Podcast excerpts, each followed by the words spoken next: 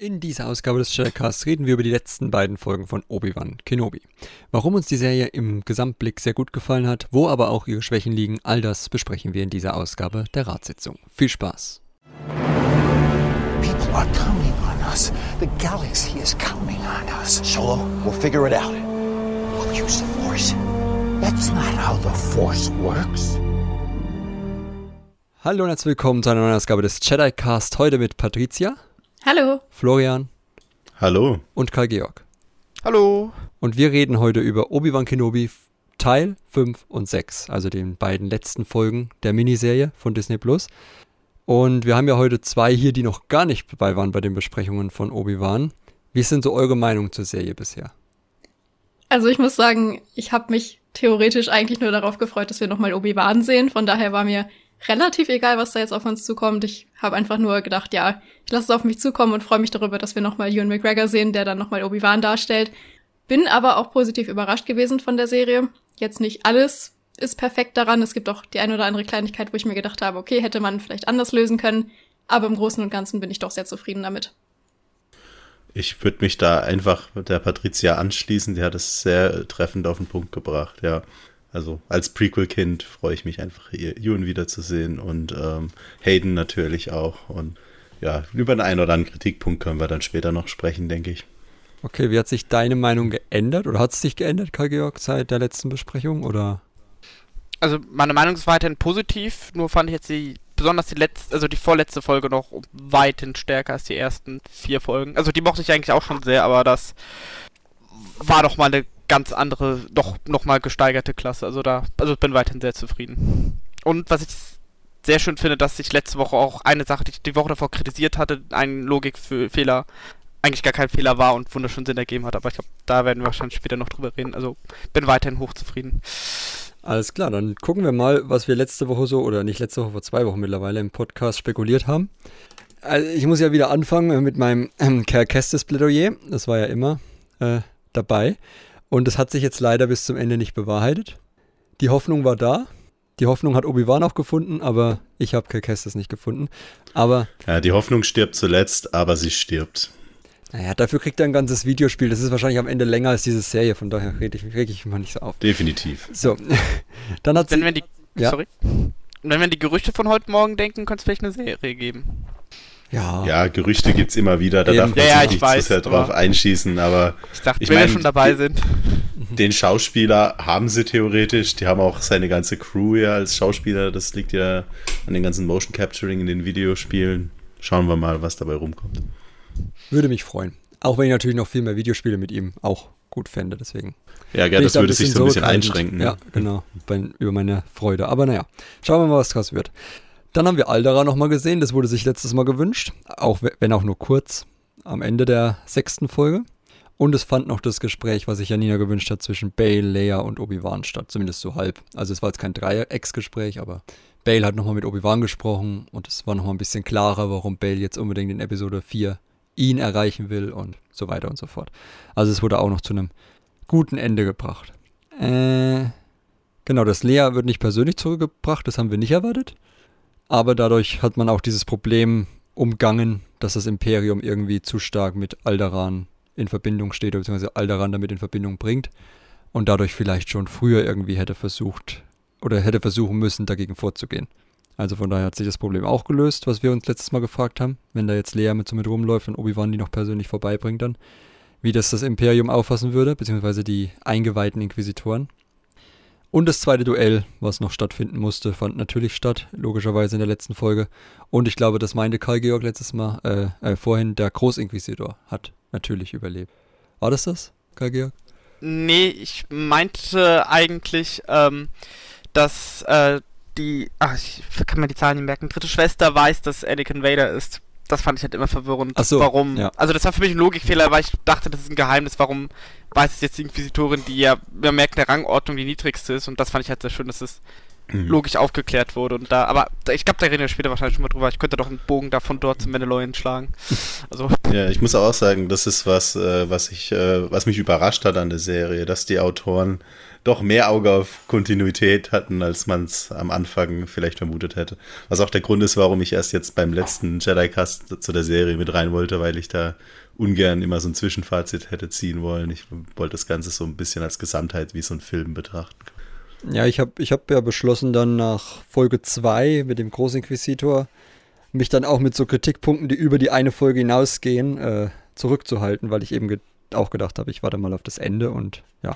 Großinquisitor hat sich dann in Folge 5 ja bereits erledigt, genauso wie Revas Backstory, die ich ja schon seit Folge 1 erwartet habe und mich darauf gefreut habe und schon gedacht habe, dass die Figur mehr haben muss als nur eine, den Versuch aufzusteigen und Obi-Wan deswegen zu fangen. Es war schon immer irgendwie angelegt, dass das noch wahrscheinlich was Größeres haben muss. Vor allem auch wegen dem Cold Opener in der ersten Folge. Genau, was wir aber leider nicht sehen werden, ist Tala in Endor. Pech gehabt. Hat sich dann ja. leider erledigt, ja. Hätte mich sehr gefreut. Ich mag ja auch die Schauspielerin, aber wird leider nichts. Vielleicht der Roken dann. Der fängt ja gerade erst an, wie er noch zu Obi-Wan gesagt hat. Und ja, die Frage mit dem Path bleibt natürlich noch offen. Ines hat gesagt, hoffentlich wird er nicht komplett abgemetzelt, damit Yoda wieder sagen kann, es gibt keine Jedi mehr. das ist nicht passiert. Aber mal schauen, wo der jetzt als nächstes eingebunden wird. Wir haben ja letztes Mal schon spekuliert, ob das vielleicht in Bad Batch dann auch schon der Fall sein könnte. Weil wir da im Trailer ja zum Beispiel schon mal diesen Gungi, Wookie-Jedi gesehen haben und so. Vielleicht hat, der, hat Bad Batch da ja irgendwie seine Finger mit dem Spiel. Ja, da kann man noch ganz bestimmt ja noch eine Geschichte. Schön. Mach du zuerst. Ja, okay. Danke. Dave Filoni war ja auch immer in den Credits von Obi-Wan so als so irgendwie so was Special Consultant oder irgendwie besonderen Dank an ihn. Ja, mhm. irgendwo wird er seine Finger mit drin haben und bestimmt auch mit den Kuren was vorhaben. Entschuldigung, ja. Patricia, du darfst. Ja, sehr ähnlich wollte ich auch was sagen. Also ich denke, da kann man noch relativ gut Geschichten zu erzählen, ob da jetzt noch mal irgendwie in der Serienform was kommt oder Comic oder Buch oder so. Da sind ja auch Charaktere vorgekommen, wie zum Beispiel Quinlan, wo wir halt wissen, okay, der hat jetzt doch überlebt und da gibt's Leute, die garantiert eine Geschichte zu dem lesen wollen. Also da kommt bestimmt noch was. Ja, also bleiben wir gespannt.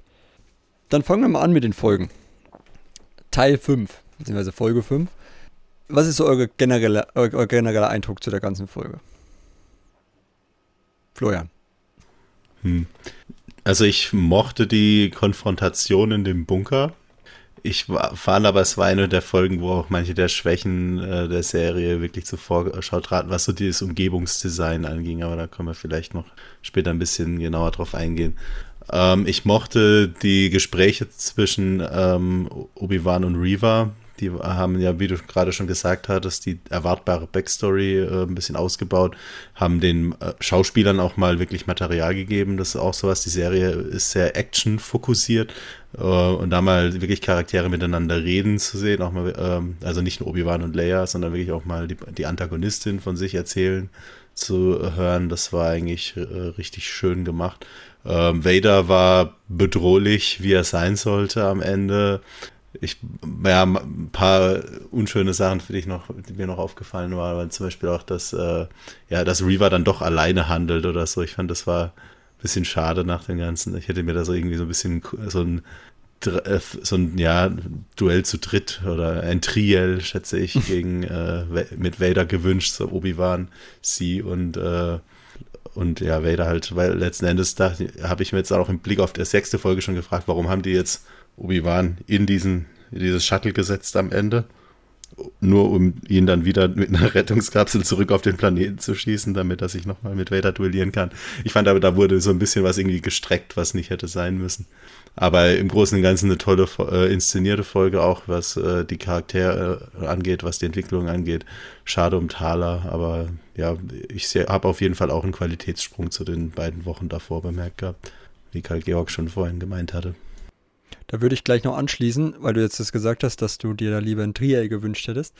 War das eigentlich so Jedi-haft von Obi-Wan, dass er Reva da quasi opfert für seine Flucht? Ja, kritisch, ne? Hm. Also das wäre auch mein... vielleicht sorry. auch meinen. Hm. Sorry. Schieß los, Karl Georg. Achso, okay, ja, sorry, dass ich immer reinrede. Ähm, also das wäre wär eigentlich mein Kritikpunkt zur Folge gewesen, weil das hat mich schon sehr schockiert, besonders das Obi-Wan von, also das Obi-Wan sowas macht. Bei anderen Jedi würde ich das vielleicht eher noch zutrauen, aber bei Obi-Wan fand ich das schon heftig, dass sie ins besser laufen lässt, eben weil er weiß, wie mächtig Vader ist. Aber ist ja nochmal glimpflich ausgegangen. Also glimpflich jetzt mal in Anführungszeichen, aber ja, das fand ich auch kritisch. Und war dann auch sehr überrascht, dass Obi-Wan das wirklich durchzieht und sie da manipuliert. Aber es war aber eine neue Facette von ihm. ja, gut. Ja, definitiv. Ging auf jeden Fall durch den Magen. Oh ja. Okay. Glaubst du, Reva hat den Großinquisitor nochmal schnell angerufen und gefragt, wie man das überlebt? Naja, wenn man äh, ihre Backstory betrachtet, also zumindest so wie die Cinematografie ja. da war, glaube ich, dass sie ja schon mal äh, das überlebt hat. Nicht einfach wieder in dieselbe Narbe gestochen ja, hat. Wahrscheinlich. Echt beeindruckend eigentlich. Ja, ich weiß nicht, äh, vielleicht haben die einfach alle nichts im Bauchraum oder so, ja. was irgendwie kaputt gehen könnte. Ja, oder es kauterisiert wirklich gut. Was ich mich da so gewundert habe, also ich meine, wenn, wenn Qui-Gon wirklich die ganze Zeit zugeguckt hat, da muss ich da auch verarscht vorgekommen haben, oder? Am Ende. Wenn da so viele Leute sieht, die in den Bauch gestochen werden und er ist der Einzige, der davon stirbt.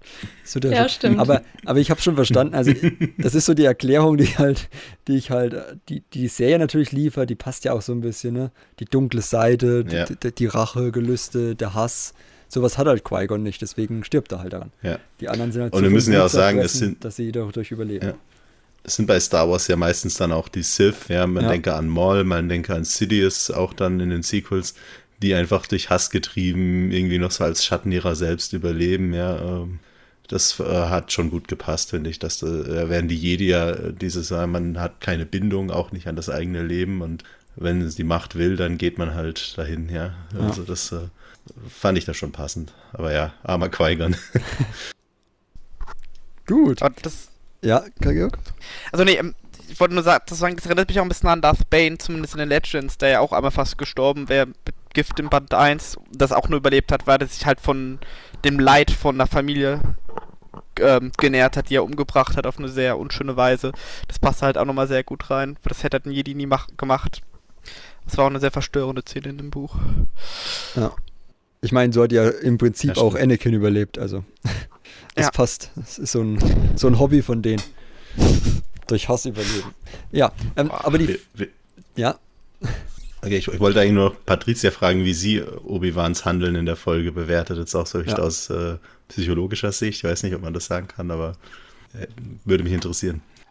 Naja, gut, also man muss ja auch sagen, er hat am Anfang versucht, sie zu überzeugen. Es ist jetzt nicht so, als hätte er sie da komplett einmal hintergangen, sondern äh, er hat ja auch am Anfang gesagt, ja, wir können das hier auch zusammen machen. Aber es ist natürlich fragwürdig, was er da gemacht hat insgesamt. Da können wir aber gleich anschließen. Ähm, ich fand Revers Erwiderung eigentlich sehr überzeugend. Möchte er ihn überhaupt tot sehen? Also ich hätte auch die gleichen Zweifel. Das stimmt. Ja. Also ich kann sie da schon verstehen, dass sie dem nicht, dass sie dem nicht so gut gewogen ist, sein Vorschlag. Kann man nach Folge 6 auch nochmal fragen, ja. eigentlich. Genau, ja. also hätte ihm gleich im Sand kniend nochmal fragen können. Also, ja, schwierig.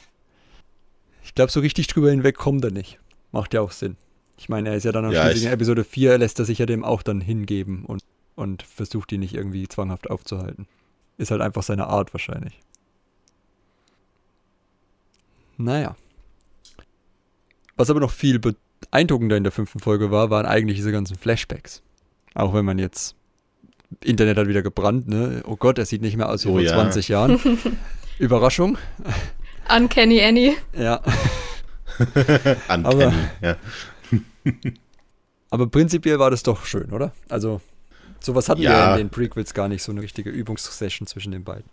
Das war definitiv schön. Das, ich wollte es auch vorhin noch gar nicht erwähnen, weil ich mir dachte, da kommst du nochmal separat dazu. Aber ähm, die beiden einfach wieder zusammenzusehen, die ich in meiner Jugend, äh, ich habe die Episoden 1, 2, 3 immer wieder angeschaut. Das waren so meine Comfort-Filme einfach. Und äh, die, die wieder zusammenzusehen. Klar, auch wenn der äh, Hayden Christensen jetzt etwas älter aussieht, äh, ist ja auch, äh, denke ich, nur menschlich, das ist okay, äh, hat mich gefreut. Ich fand auch schön, wie sie das Narrativ eingebunden haben, ja. ja. diese Parallelen. Ich finde fast, dass zum Beispiel die letzte Folge, da können wir ja auch noch drauf kommen, äh, da von sowas ein bisschen profitiert hätte, von so, äh, von so einem äh, Gimmick, sag ich mal, so einem erzählerischen. Ähm, ja, ich fand nur ähm, jetzt mal bei, beiseite, dass, äh, dass er gealtert ist, äh, Hayden. Ich fand nur so von, vom Schauspiel her, und ich glaube auch, dass das wirklich so gewollt war. Er hat immer so ein bisschen wie die Schlange im Paradies so gewirkt. Ich weiß nicht, so mit dieser, so, so schmallippig und äh, weißt du, so, äh, dass, dass man sich dachte, ja, aus dem muss doch irgendwann ein Psychopath werden oder so, ja. Äh, das, also das war zumindest was, was mich ein bisschen gestört hat, einfach, dass äh, es nicht so dieses Unbeschwerte war, wie wir das damals auch kannten, wie wir es dann auch in Brotherhood mehr oder weniger so gesehen haben, sondern äh, schon so mit dem Blick, ja, der wird irgendwann Kinder umbringen oder so. Ja, ich ja, weiß gut, nicht, das war aber auch durch den Schnitt total so geframed, finde ich dass dann einfach immer eher reingeschnitten wurde, als dann auch Vader erwähnt wurde oder irgendwas gemacht hat. Also, ich weiß nicht, ich fand, das ist mir jetzt nicht unbedingt aufgefallen, aber man wurde schon sehr in diese Richtung von der Erzählung her gedrängt. Ja, es sollte ja auch dem, also ja, ähm, es sollte ja auch, wie gesagt, der erzählerischen Funktion dienen. Also es ist ja auch dieses Vorgehen, was die beiden dann haben, ne? wird, sich ja, wird ja auch komplett daraus abgeleitet. Das heißt, die ganze Folge baut sich aus diesem Flashback auf, was ich ja, wie gesagt, auch sehr gut fand. Also so als Gesamtkunstwerk wirkt die Folge fast am besten von allen sechs, wenn man das jetzt wirklich ja, so betrachten will. Und ja, deswegen musste man ja Anakin dann quasi auch so spiegeln, wie er jetzt ist, nur halt nicht ganz so extrem. Also es war schon, hat schon Sinn ergeben. Klar ist mir seine äh, leichtere Art, die er auch teilweise in Clone Wars hat, lieber.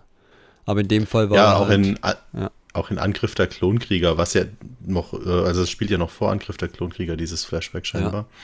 Ja. Ähm, da war er auch noch äh, ja, viel, lockerer und nicht so, äh, ich weiß, der hat, er hatte irgendwie schon so eine Schwere, finde ich, so im Gemüt, die, hm. äh, ja, also, vielleicht ist auch nur mir aufgefallen. Vielleicht hat er auch nur einen schlechten äh, Tag gehabt. Das kann man ja auch mal haben als Jedi. Aber gut, Anakin hat schon ein oder zwei schlechte Tage hinter ja. sich im Leben. Ja, das stimmt wohl. Also von daher kann das schon mal sein. Vielleicht hat er, vielleicht war das kurz bevor er Padme wieder sah und er war, hat sich schon irgendwie gefreut, aber war gleichzeitig halt auch so niedergeschlagen und so. Ja, ein gewisser hormoneller Spiegel vielleicht nicht ganz im, ja, in, ja. in der Balance.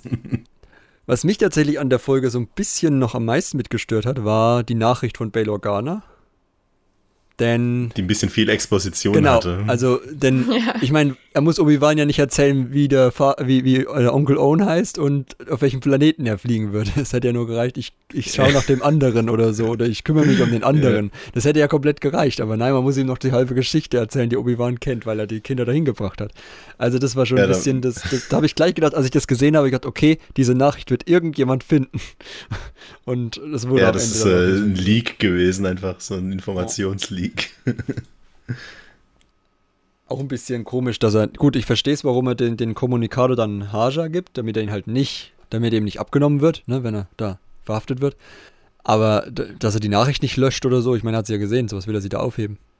Ja, Hätte vor allem, äh, ja, aber das ist generell so ein Ding irgendwie bei Star Wars, dass da irgendwie Nachrichten ja. irgendwo in so Systemen noch äh, ja, hängen, die eigentlich. Das, ja, ja, also wenn die mal so einen Edward Snowden haben ja. in der Galaxis, dann wird es kritisch. Ja, also wie gesagt, das war schon ein bisschen sehr stark darauf. Und ich wusste auch, ich habe mir dann gleich gedacht, das findet bestimmt Reva, weil sie hat ja mal einen Owen getroffen in Folge 1. Das heißt, sie weiß schon mal, was mit dem Namen anzufangen. Hat mich dann in Folge 6 ja. tatsächlich gewundert, warum sie noch nach ihm fragt. Ich dachte, das wüsste sie direkt. Aber dann, ja, ähm, ich glaube, ihr ging es eher um seine Adresse. ja, gut. Also ich glaube schon, dass sie, dass sie sich an ihn erinnert hat. Hm. Ähm, auch mit dem Farmer oder so, hat sie ja, ja, gesagt. Ne? Sie ja. sucht nach einem Farmer namens Owen. Ich glaube, das war nicht in der Nachricht. Äh, weil nur, dass sie nicht wusste, wo sie den findet. hat Bell nicht noch gesagt, ich gehe zur Farm von Owen. Hier sind nochmal die Koordinaten, ja. ja. Die Koordinaten. So und so viel nördlich, so und so viel. ja, ja, das wäre es noch gewesen. GPS mit drin. Und, ja. Genau. Genau, äh, Revas Vorgeschichte hast du ja vorhin schon kurz angeschnitten, ne? Äh, als wir mit dem Thema Obi-Wan hat sie geopfert. Du meinst, so wie Vader Reva angeschnitten hat? Sorry. Hört ihr die Stille? Äh, ich muss sagen, mir hat das Konzept sehr gut gefallen. Es war was Neues. Das kannten wir im Kanon bis jetzt noch gar nicht so. Zumindest nicht in Bezug auf die Inquisitoren. Dass man sich da so einschleicht, um sie von innen heraus zu vernichten. Oder zumindest Vader von innen heraus zu vernichten.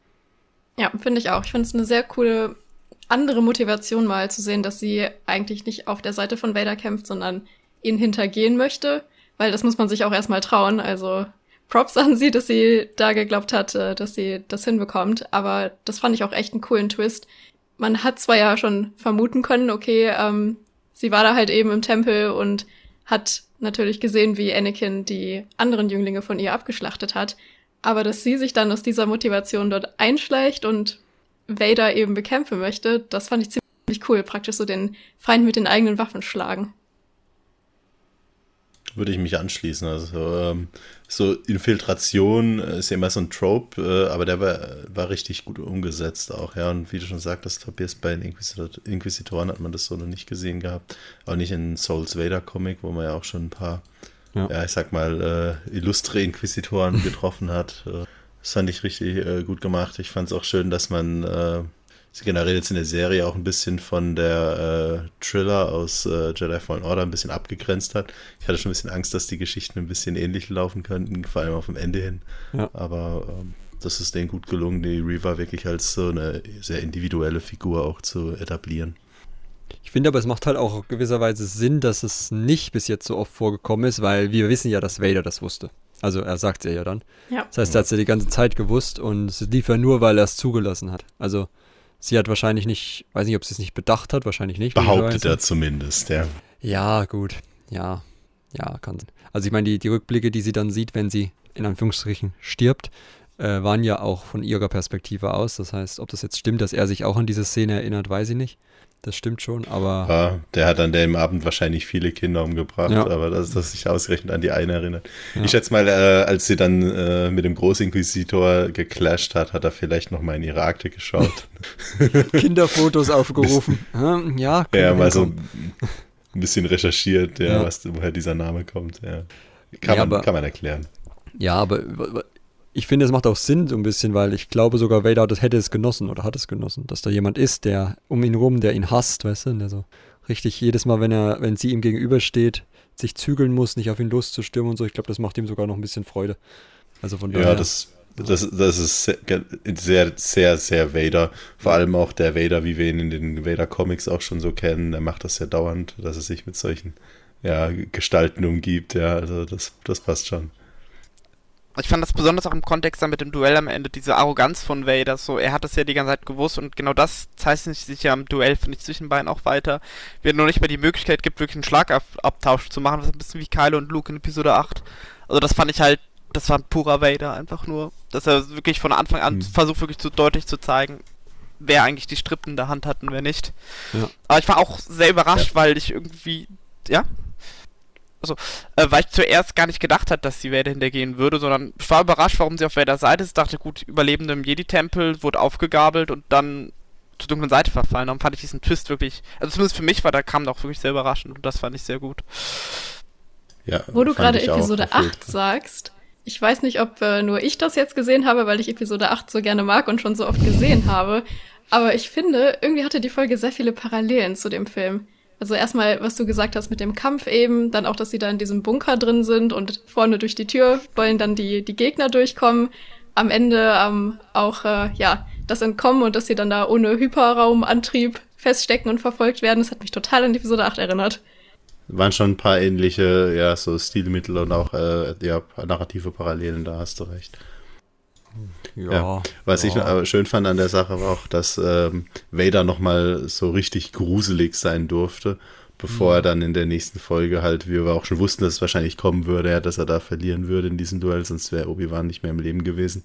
Ähm, der hätte keine Gnade gezeigt. Also fand ich nochmal schön, ihn so wirklich so als dieses Monster zu erleben, das sowieso Starkiller oder auch Ray äh, Schiffe aus dem Himmel holt, ja, oder äh, irgendwie äh, alles stoppt, was an ihn rankommen will. Ja, es zeigt einfach nochmal auf was für einem Level der ist. Aber das Beste an der Szene, und da müsst ihr mir jetzt recht geben, war dieses Hello von dem Großinquisitor. Hello. also äh, in der Serie, in der Serie, wo man den Urheber von Hello there hat, äh, war dieses Hello eigentlich fast auch noch ein Meme, finde ich. ja, das war, das war Aber nicht, naja, das Beste, ja. Ich fand schön, wie er wieder gekommen ist und sie so geguckt hat, so ganz perplex. Das fand ich schon cool gemacht. Also, ich meine, wir alle wussten ja, dass er wiederkommen muss, aber dass er gerade Demo. Ich weiß, ich, ich stelle mir das auch so, ich, ich habe dann so zurückgedacht und habe überlegt, wie haben die das eingefädelt? Hat er sich wirklich die ganze Zeit auf diesem Sternzerstörer in irgendeiner kleinen Ecknische versteckt und hat gewartet, wann darf ich rauskommen? Wann darf ich rauskommen? Da muss ja auch mit Vader zur Oberfläche geflogen sein, muss drauf ja, genau, haben. Auf der Oberfläche, also, das ist meine Frage, wo er sich die ganze Zeit aufhält. Ja, in, im, im Shuttle halt also, wahrscheinlich so lang aber es war so herrlich zickig einfach, ja. dieses Hello. Oh, ja. ja, aber was Karl Georg gesagt hat, da kann ich auf jeden Fall auch zustimmen. Äh, die, der Kampf, der hat mir sehr gut gefallen. Also in Anführungsstrichen Kampf, dass er nicht mal, dass es, dass es sie nicht mal wert ist, das Lichtschwert zu ziehen. Das war schon. Es war eine richtige Demütigung, ja. Ja, ja. Nach dem Motto, nee, ich gebe dir nicht deine Genugtuung, mich jetzt im Kampf irgendwie zu herauszufordern, sondern du kommst einfach gar nicht erst an mich ran, sagt er. Das ist schon ziemlich badass von ihm gewesen. Und natürlich auch das Schiff dann festzuhalten. Das war auch sehr gut umgesetzt. Also es hat mich wirklich an Force Unleashed erinnert. Ja, auf jeden so Fall. Direkt. Nicht ganz, also, das, nicht ganz Sternzerstörer-Level, aber... Nö, aber, aber äh, dafür ging es auch um einiges leichter. Ja. Musste Vader kein Button-Smashing machen. Quicktime-Event. Drücke X, A, B. Na gut. Äh, genau, Thala ist ja leider gestorben. Das Thema hatten wir ja schon. Nur noch mit von Net B beschützt am Ende. Schade um die Figur, hatten wir ja schon das Thema, aber immerhin ist sie für das gestorben, was sie, an das sie geglaubt hat. Also ich finde auch, das hat einen guten Abschluss für sie gegeben. Also ich hätte sie gerne auch weiterhin, zumindest oder in der späteren Serie gesehen, aber vielleicht kriegen wir dann Prequels, wo sie mitmachen kann, weil ja. das wäre sonst ein sehr vergeudeter Charakter. Noch eine Figur für Bad Batch. oh je, ich glaube, da brauchen wir ein paar Staffeln ja. dann. Oder oh einfach die, The Past, ja. die Serie. Ja. Ich fand es leider sehr vorhersehbar, weil man einfach wusste, okay, so die Hauptcharaktere werden überleben, Obi-Wan wird nicht wirklich was passieren, Leia wird logischerweise auch nichts passieren, mit Luke wird dann auch nicht mehr was passieren. Und dann wusste man einfach, okay, irgendjemand von diesen anderen Anführern da, den oder die wird's treffen und irgendwie fand ich das dann relativ offensichtlich, dass leider Tada treffen wird. Hm. Ja, ja es ist auch, äh, irgendjemand muss treffen, ob es jetzt äh, Thala Eben. oder dieser Roken gewesen wäre. Kann man drüber streiten. Immerhin fand ich es schön, dass sie dann Reaver am Leben gelassen hätten, sonst hätte ich heute wahrscheinlich ja. einen Meltdown gehabt, weil äh, können nicht einfach alle coolen neuen Figuren, sag ich mal, äh, direkt um die Ecke bringen. Ja, äh, genau, den, den, die Ansprache vom Großinquisitor hat Florian schon erwähnt. Ich finde es auch schön, wie er da noch das sein, sein, seinen Button wieder nimmt und, und sich selber ansteckt. So. das ist ja. einfach so verdammt petty einfach, ja, ja so richtig. Du hast ihn so beschmutzt. einfach. Ich hab, den, hat, den gab es aber noch nicht in Rebels, oder? In Rebels hat er keine nicht. auf der Rüstung gehabt immer. Da, da war da nur diese normale. Rebels hatte immer sehr minimalistische Kleidung ja, gehabt. Genau. Ich glaube nicht, dass da. Da hat er auch keinen Mantel gehabt, von daher. Also.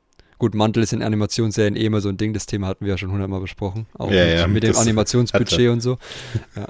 Die haben sich ja bei Rebels mal mega gefeiert, als sie da äh, in, einer, in dieser einen Ahsoka-Folge äh, Vader da auf seinem TIE Fighter da haben runterkommen lassen ne? und sein Wand Mantel ist so ein bisschen äh, so im Wind geflattert und ja. Filoni meinte so direkt, das war jetzt der Money Shot oder so. Aber dann äh, erfahren wir leider, dass sie, weil sie jetzt den anderen Transporter nehmen müssen, mussten, wahrscheinlich der Hyperantrieb nicht so richtig funktioniert. Und das heißt, sie werden jetzt weiterhin verfolgt. Und da habe ich gedacht, okay, wir haben nur noch eine Folge, jetzt ist ganz schön viel zu tun. Reva findet noch die Nachricht mit Luke. Das heißt, auf Tatooine ist nochmal irgendwas, dann werden die noch verfolgt. Lea muss noch irgendwie zurückkommen und wir haben vielleicht noch so 50 Minuten für die letzte Folge, wenn es hochkommt.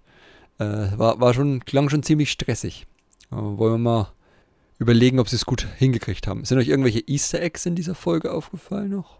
Erwähnenswerte? Ich meine, wir haben Corin wieder gesehen.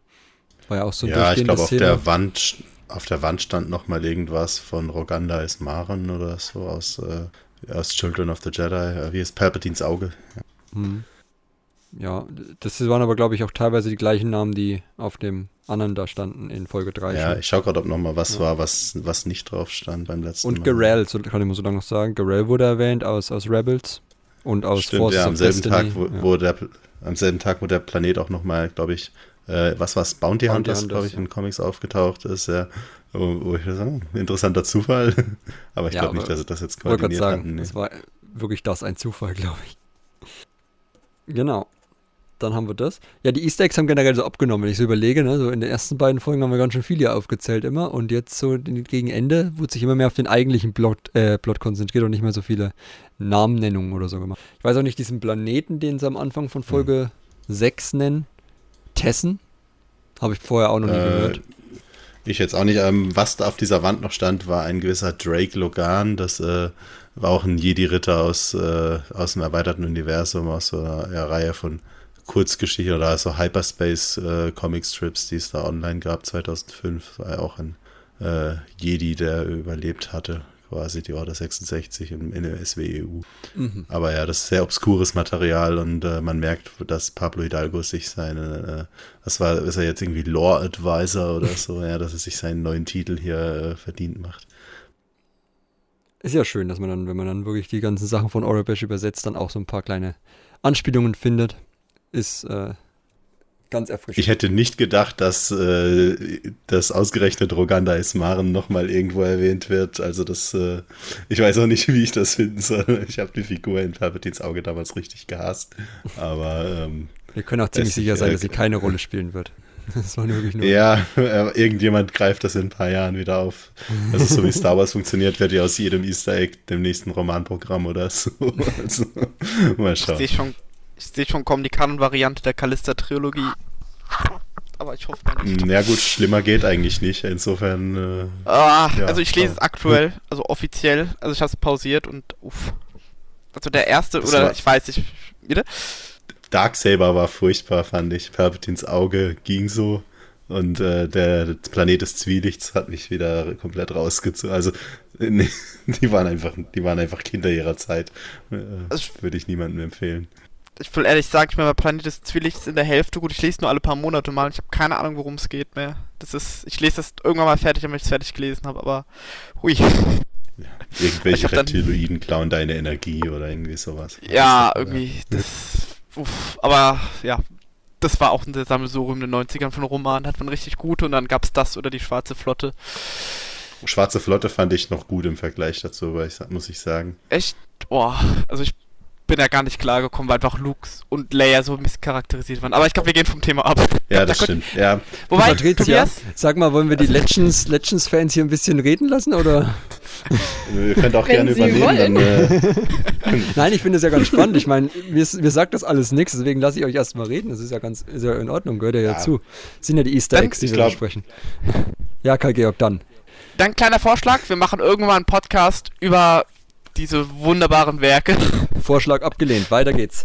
Äh, oh, ja, Vorschlag abgelehnt, weil da müsste ich die nochmal lesen und einmal hat gereicht. Wobei Palpatine Auge habe ich, glaube ich, sogar dreimal gelesen, weil ich damals keine anderen Bücher hatte oder so. Gut, Folge 6.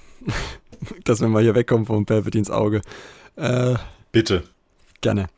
Reva sucht auf Tatooine nach Owen und verschüttet kostbares Wasser. Das fand ich ja auch. Also, man kann seine Wut auch anders Ausdruck verleihen, als Wasser zu verschütten auf Tatooine.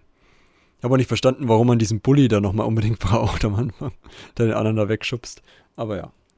Sie ist nicht besonders, also ich habe mich ja am Ende der letzten Folge auch in der Rezension immer gefragt, ob Obi-Wan vielleicht deswegen so halbwegs entspannt ist, wo er da sagt, ja, ich glaube, es ist nichts oder es wird schon nichts sein oder so, sagt er auf Deutsch. Am Ende, als er spürt, dass Reva die Nachricht findet, habe ich mir so gedacht, ja, vielleicht glaubt er, dass sie da quasi nichts Böses machen wird. Macht sie am Ende auch nicht. Zumindest bis, also ganz am Ende entscheidet sie sich dagegen. Vorher macht sie schon ein paar schlimme Sachen. Äh, und deswegen habe ich gedacht, ja, mal schauen, was sie jetzt auf Tatooine macht. Aber sie dann gleich so aggressiv war, habe ich gedacht, okay, sie kommt nicht zum Reden. Ich glaube, Obi-Wan wusste gar nicht so recht, was er da äh, spürt oder so. Er hat nur gemerkt, hm, irgendwas passiert, aber es war wohl nicht akut genug, dass er gleich. War nur eine Erschütterung in der Macht. Erschütterung ist jetzt schon hochtrabend. Es war vielleicht so ein kleiner Stups. Während Rewe auf Tatooine ankommt, wird der Sternzerstörer, äh, folgt der Sternzerstörer das fliehende Schiff, weil der Hyperantrieb ja, wie gesagt, nicht mehr funktioniert. Äh, ja, und Rogan lügt die alle an und sagt, es wird bald wieder gut, aber wird nicht gut. Dauert zu lang. Habe ich mir also, ich weiß nicht, ob ihr bei der Szene generell jetzt so die komplette Verfolgungsjagd, bis dann Obi-Wan sagt, ich gehe da weg und lande auf dem Planeten. Was sagt ihr dazu? Unnötig, eigentlich. Aber ich habe schon vorhin gesagt, es hat mich so ein bisschen irritiert, dass sie nicht einfach schon Obi-Wans, äh, sag mal, so Abschied oder so auf äh, Jabim gemacht hatten. Ähm, und ihn dann direkt da irgendwie in die Wildnis gehen lassen mit Vader auf seinen Fersen, anstatt dass sie ihn dann nochmal irgendwie in eine Kapsel stecken, dann auf dem Planeten landen lassen, dann noch Vader hinterherreisen lassen. Ja, ich weiß nicht, ich fand es, es war einfach ein bisschen unnötig gestreckt an der Stelle. Ich glaube, sie wollten da vor allem auch Obi-Wan nochmal so ein, ja, so eine heroische Rede geben, dass er dann nochmal sagen kann, ja, aber hm. ich opfere mich hier jetzt, damit ihr entkommen könnt und das ist meine Jedi-Tat jetzt. Also, ja, ich glaube, vor allem dafür war es da. Das hätte auch in Folge 5 noch auf dem Planeten passieren können. Aber ja, ja ich, ich weiß, du hast, du hast recht, das war bestimmt der, die Absicht dahinter. Ich finde aber dann Rogan in dem Zusammenhang sehr gut, wo er dann sagt, es geht gar nicht so sehr nur um uns, oder? Du willst dich einfach mit ihm endlich mal das Thema da zum, zu den Akten legen mit Vader. Es geht um dich und ihn auch. Also, weil ja, er so eine heroische Ansprache Business. Ja. Und dann, aber eigentlich will er ja auch sich nochmal Vader stellen. Ja. Auch Leias Reaktion war super. Nein. Aber vielleicht war das einfach auch nur aus Ausgleich dafür, dass der Weaver hat in der Folge davor vors Messer laufen lassen. Ich wollte gerade sagen, vielleicht hat er einfach gehofft, dass sie das schafft und dann muss er sich nicht drum kümmern. Und jetzt hat sie es nicht geschafft, er wird verfolgt, okay. Dann oh nein, halt mein Kanonenfutter hat versagt. Ja, genau. Einmal mit Profis. Ja, echt mal. Aber was ich bei der Verfolgungsjagd schön fand, war auch war, ähm, die Musik ganz am Anfang. Das war so ein sehr schöner Übergang auch zu den Schneegleitern gekommen sind, weil das die Melodie war sehr ähnlich zu den, der Schneegleiter-Melodie im fünften Teil. Ähm, fand ich nochmal, ich weiß nicht, ob das beabsichtigt war als Verbindung, aber weil diese kleine Zelle ja eben auch Schneegleiter oder zumindest die Modelle der Schneegleiter verwendet. Hat mich sehr gefreut, die Musik zu hören, aber liegt vielleicht auch daran, dass ich bitte diese Musik als Weg- oder Klingelton habe und dementsprechend die Melodie gut kenne. aber ein sehr okay. schönes Stück. Bist du wenigstens wach geworden bei der Folge? ja, äh. ja. Nee, nee, ähm, aber ich meine, also ich weiß nicht, ob die es beabsichtigt haben, aber es wäre ein schöner schöne Brücke gewesen zu den Schneegleitern, die die vorher hatten. G ja. Generell fand ich in der Folge auch sehr schön, dass die, die Musik auch etwas deutlicher wurde auch.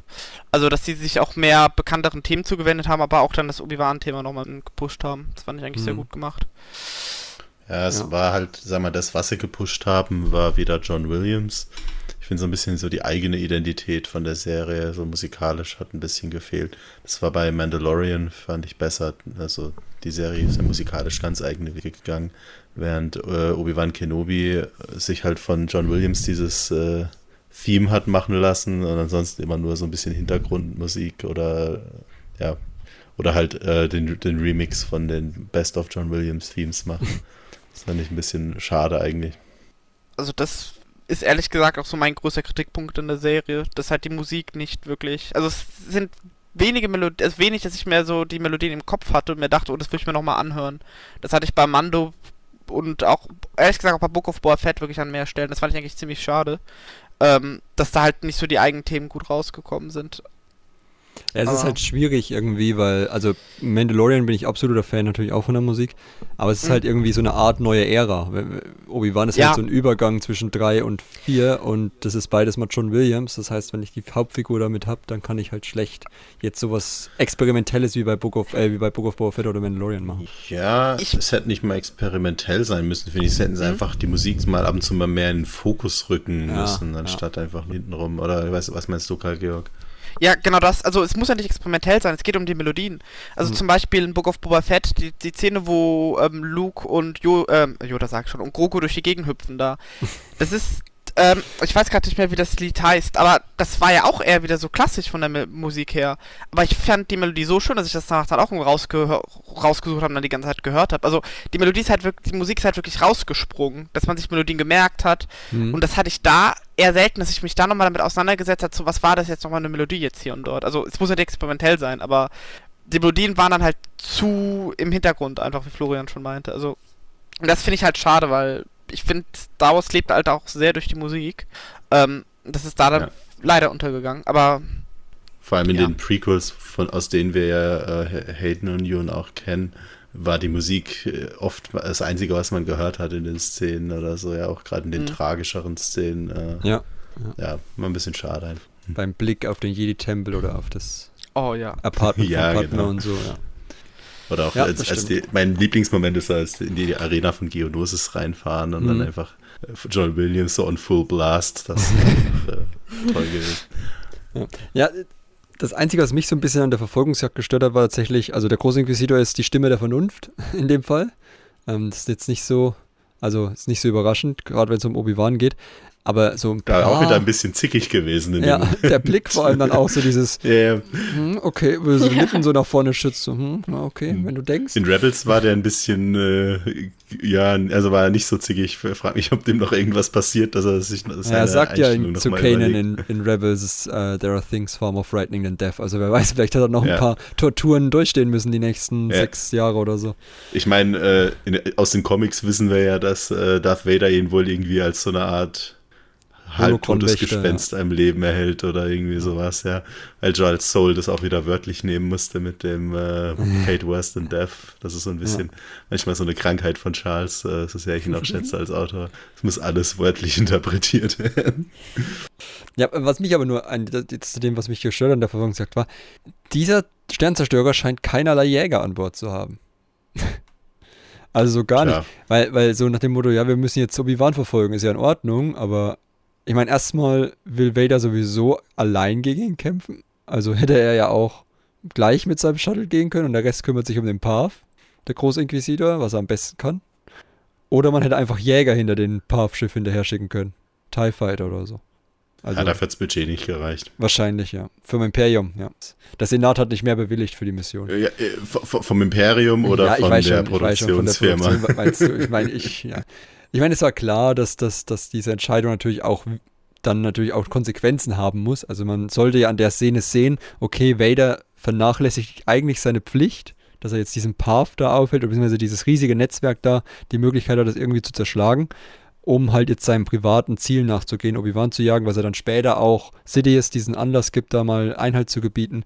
Das heißt, die Szene hat schon einen Grund, aber ich fand halt in der Szene so komisch, der riesige Sternzerstörung, keinerlei Schiffe. Aber gut, man muss ja auch sagen, in Episode 4 wurde die Tente vorher auch nicht mit Teiljägern verfolgt, sondern auch nur mit dem Sternzerstörer. Wobei der Traktorstrahl äh, scheinbar nicht installiert war bei dem Sternzerstörer, sonst hätten sie schon vorher das Schiff irgendwie ranholen können. Ja, äh, die hatten einfach Blot Armor, sagen wir es so. Ja, aber wie gesagt, hat mich auch nicht so sehr gestört, weil es sollte ja diesem Drang Vaders jetzt auf unbedingt Obi-Wan die Finger zu kriegen, wieder mehr Ausdruck verleihen und das gehört halt einfach nur mal ja. zu der Narrative dazu, dass man das so inszeniert dann.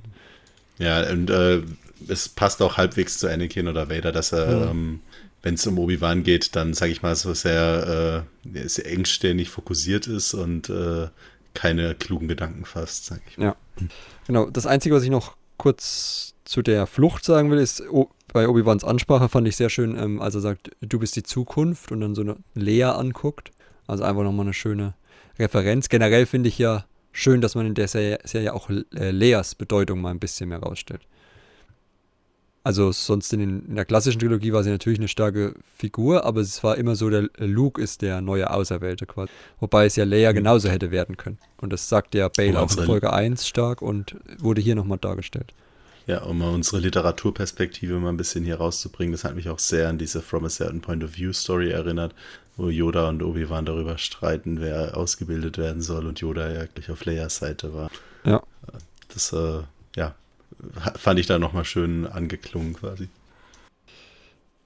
Genau, während der Flucht äh, sehen wir, wie, sie auf, wie sich auf Tatooine auf die Ankunft von Reva vorbereitet wird, die sich ein bisschen Zeit lässt, bis sie da rausappt. Und mir hat gefallen, dass man Beru jetzt trotzdem so ein bisschen kämpferisch inszeniert. Also kämpferischer ja, als. E.K. Johnston wird sich freuen. Ja, E.K. Johnston ist wahrscheinlich im Kreis gehüpft vor Freude, ja. Weil ja, weil Nein, ja, das war wirklich cool. Also ja, fand ich ja auch cool. Also ja. das ist, passt ja auch zur Kontinuität. Ob das jetzt vorher so inszeniert war, ist natürlich die Frage, aber es passt jetzt aktuell zur Kontinuität, dass Beru halt etwas genau. äh, tatkräftiger ist, auch bei der Sklavengeschichte früher und so. Ja vor allem, wenn man da so in der Wüste lebt, also ich denke, äh, kann man uns alle gut vorstellen, dass man ab und zu mal sich wehren muss, auch äh, als Tante Peru und Owen alleine alles machen lässt. Vor allem, da ihre Schwiegermutter ja äh, sich wohl nicht gewehrt hat. Ja. Hm. Bei Owen dann gleich wieder die Tasken als Feindbilder ranzieht. Das ist nicht gut. Das haben wir jetzt im Mandalorian gelernt und im Book of Boba Fett. Luke, versteck dich, die Tasken sind wieder unterwegs. Obwohl es gar nicht stimmt. Wurden sie gleich wieder beschuldigt, obwohl es gar nicht die Tasten so sind. So latente Stereotype ja, hier wieder äh, gefördert, ja, bei dem kleinen, also aus erzieherischer ja. Perspektive geht das natürlich gar nicht.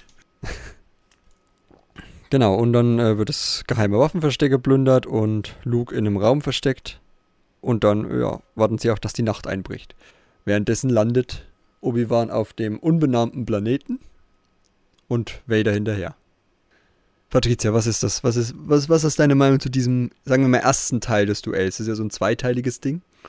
Mhm. So die erste Auseinandersetzung, bis dann die Steinlawine eine kurze Unterbrechung äh, dazwischen schiebt. Ja, ich muss sagen, das ist so eine Sache, die mich an der Serie ein kleines bisschen gestört hat, dass es einfach jedes Mal darauf hinauslief, dass man diese Konfrontation zwischen Obi-Wan und Vader sehen sollte. Mhm. Und dann kam es natürlich schon wieder und schon wieder und man wusste schon, okay, jetzt irgendwann muss hier mal Schluss sein, jetzt muss hier mal einer gewinnen oder verlieren. Und da fand ich es dann ein bisschen schade, dass das Ende immer so offen gelassen wird, dass einer von beiden immer verletzt oder zurückgelassen wird und der andere dann weggehen kann. Deswegen, das fand ich ein bisschen schwierig. Ich fand es aber trotzdem ziemlich cool inszeniert, muss ich sagen. Auch wenn irgendwie die Kamera so ein bisschen, ja, hektisch war. Ich weiß nicht, ich mag das nicht so sehr, wenn in Kampfszenen ich nicht sehen kann, wer sich wohin bewegt und wie das da gerade vonstatten geht. Und Ja, ich hatte das ja. Gefühl, teilweise wurde dann einmal geschnitten und man wusste gar nicht mehr, wer ist der jetzt da hingekommen und wer hat sich hier gerade wie gedreht.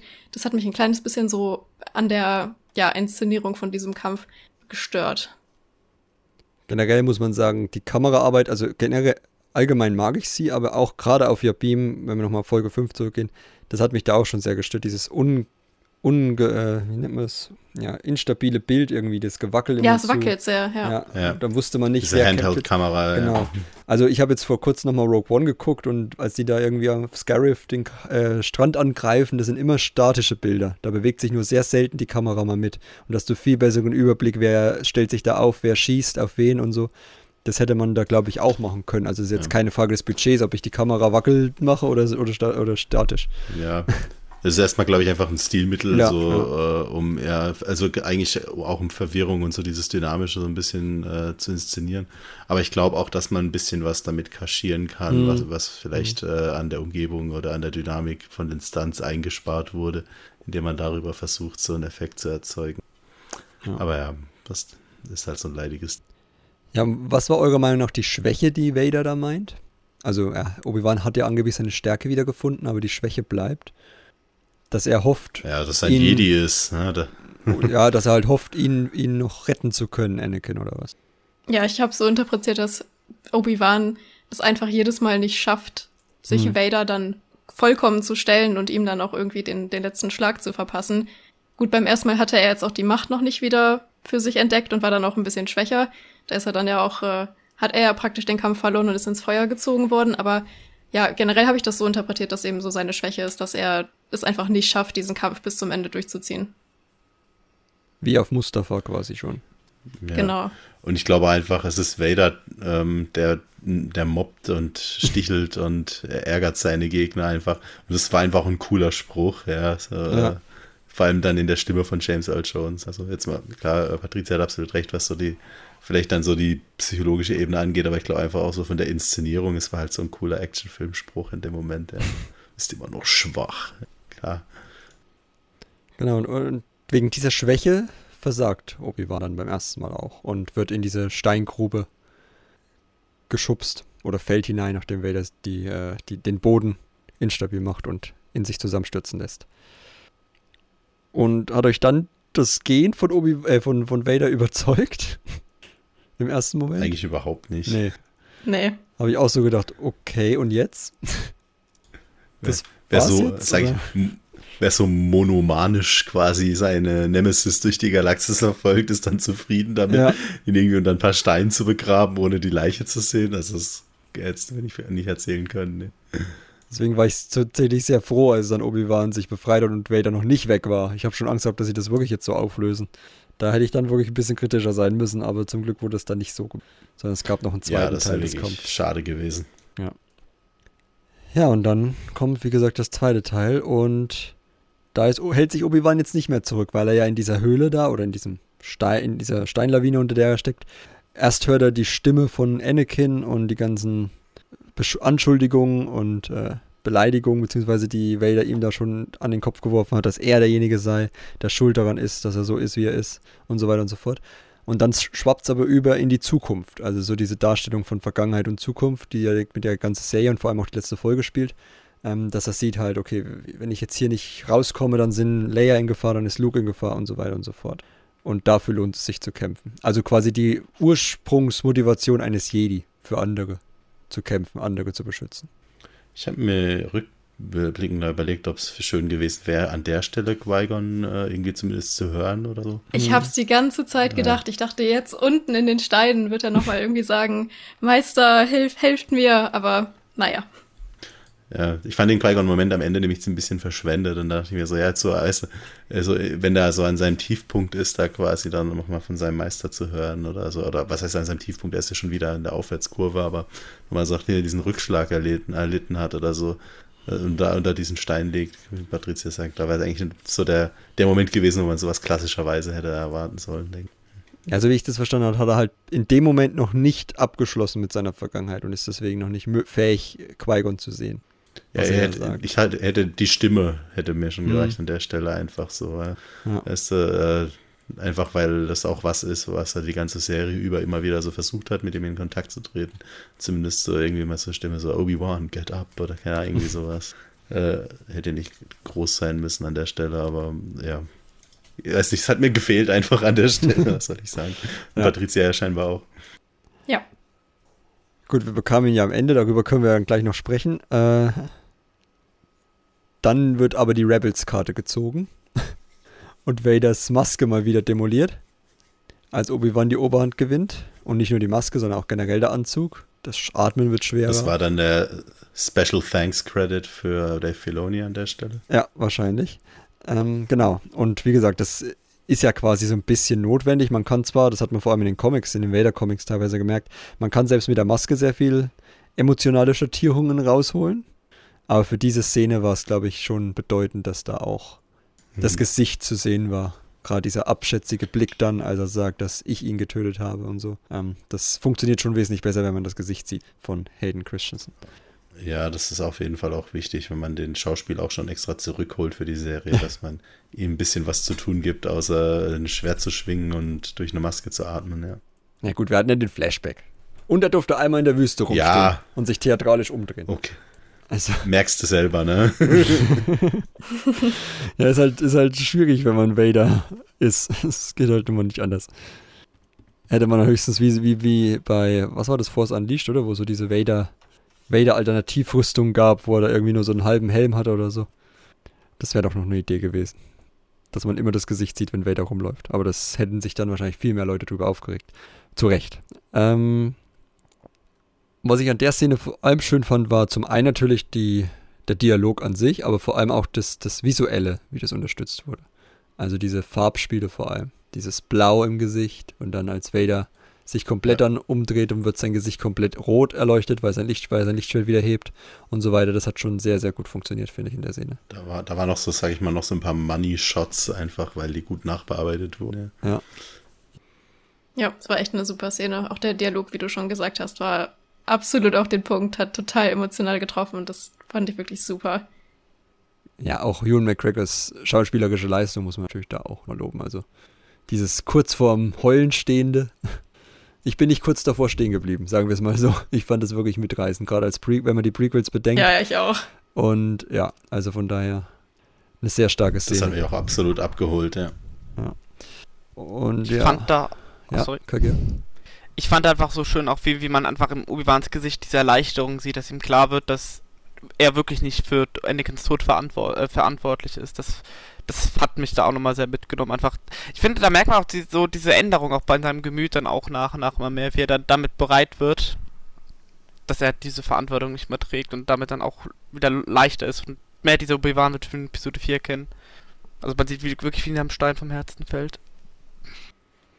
Ja, würde ich aber gerne nochmal die Frage an euch richten.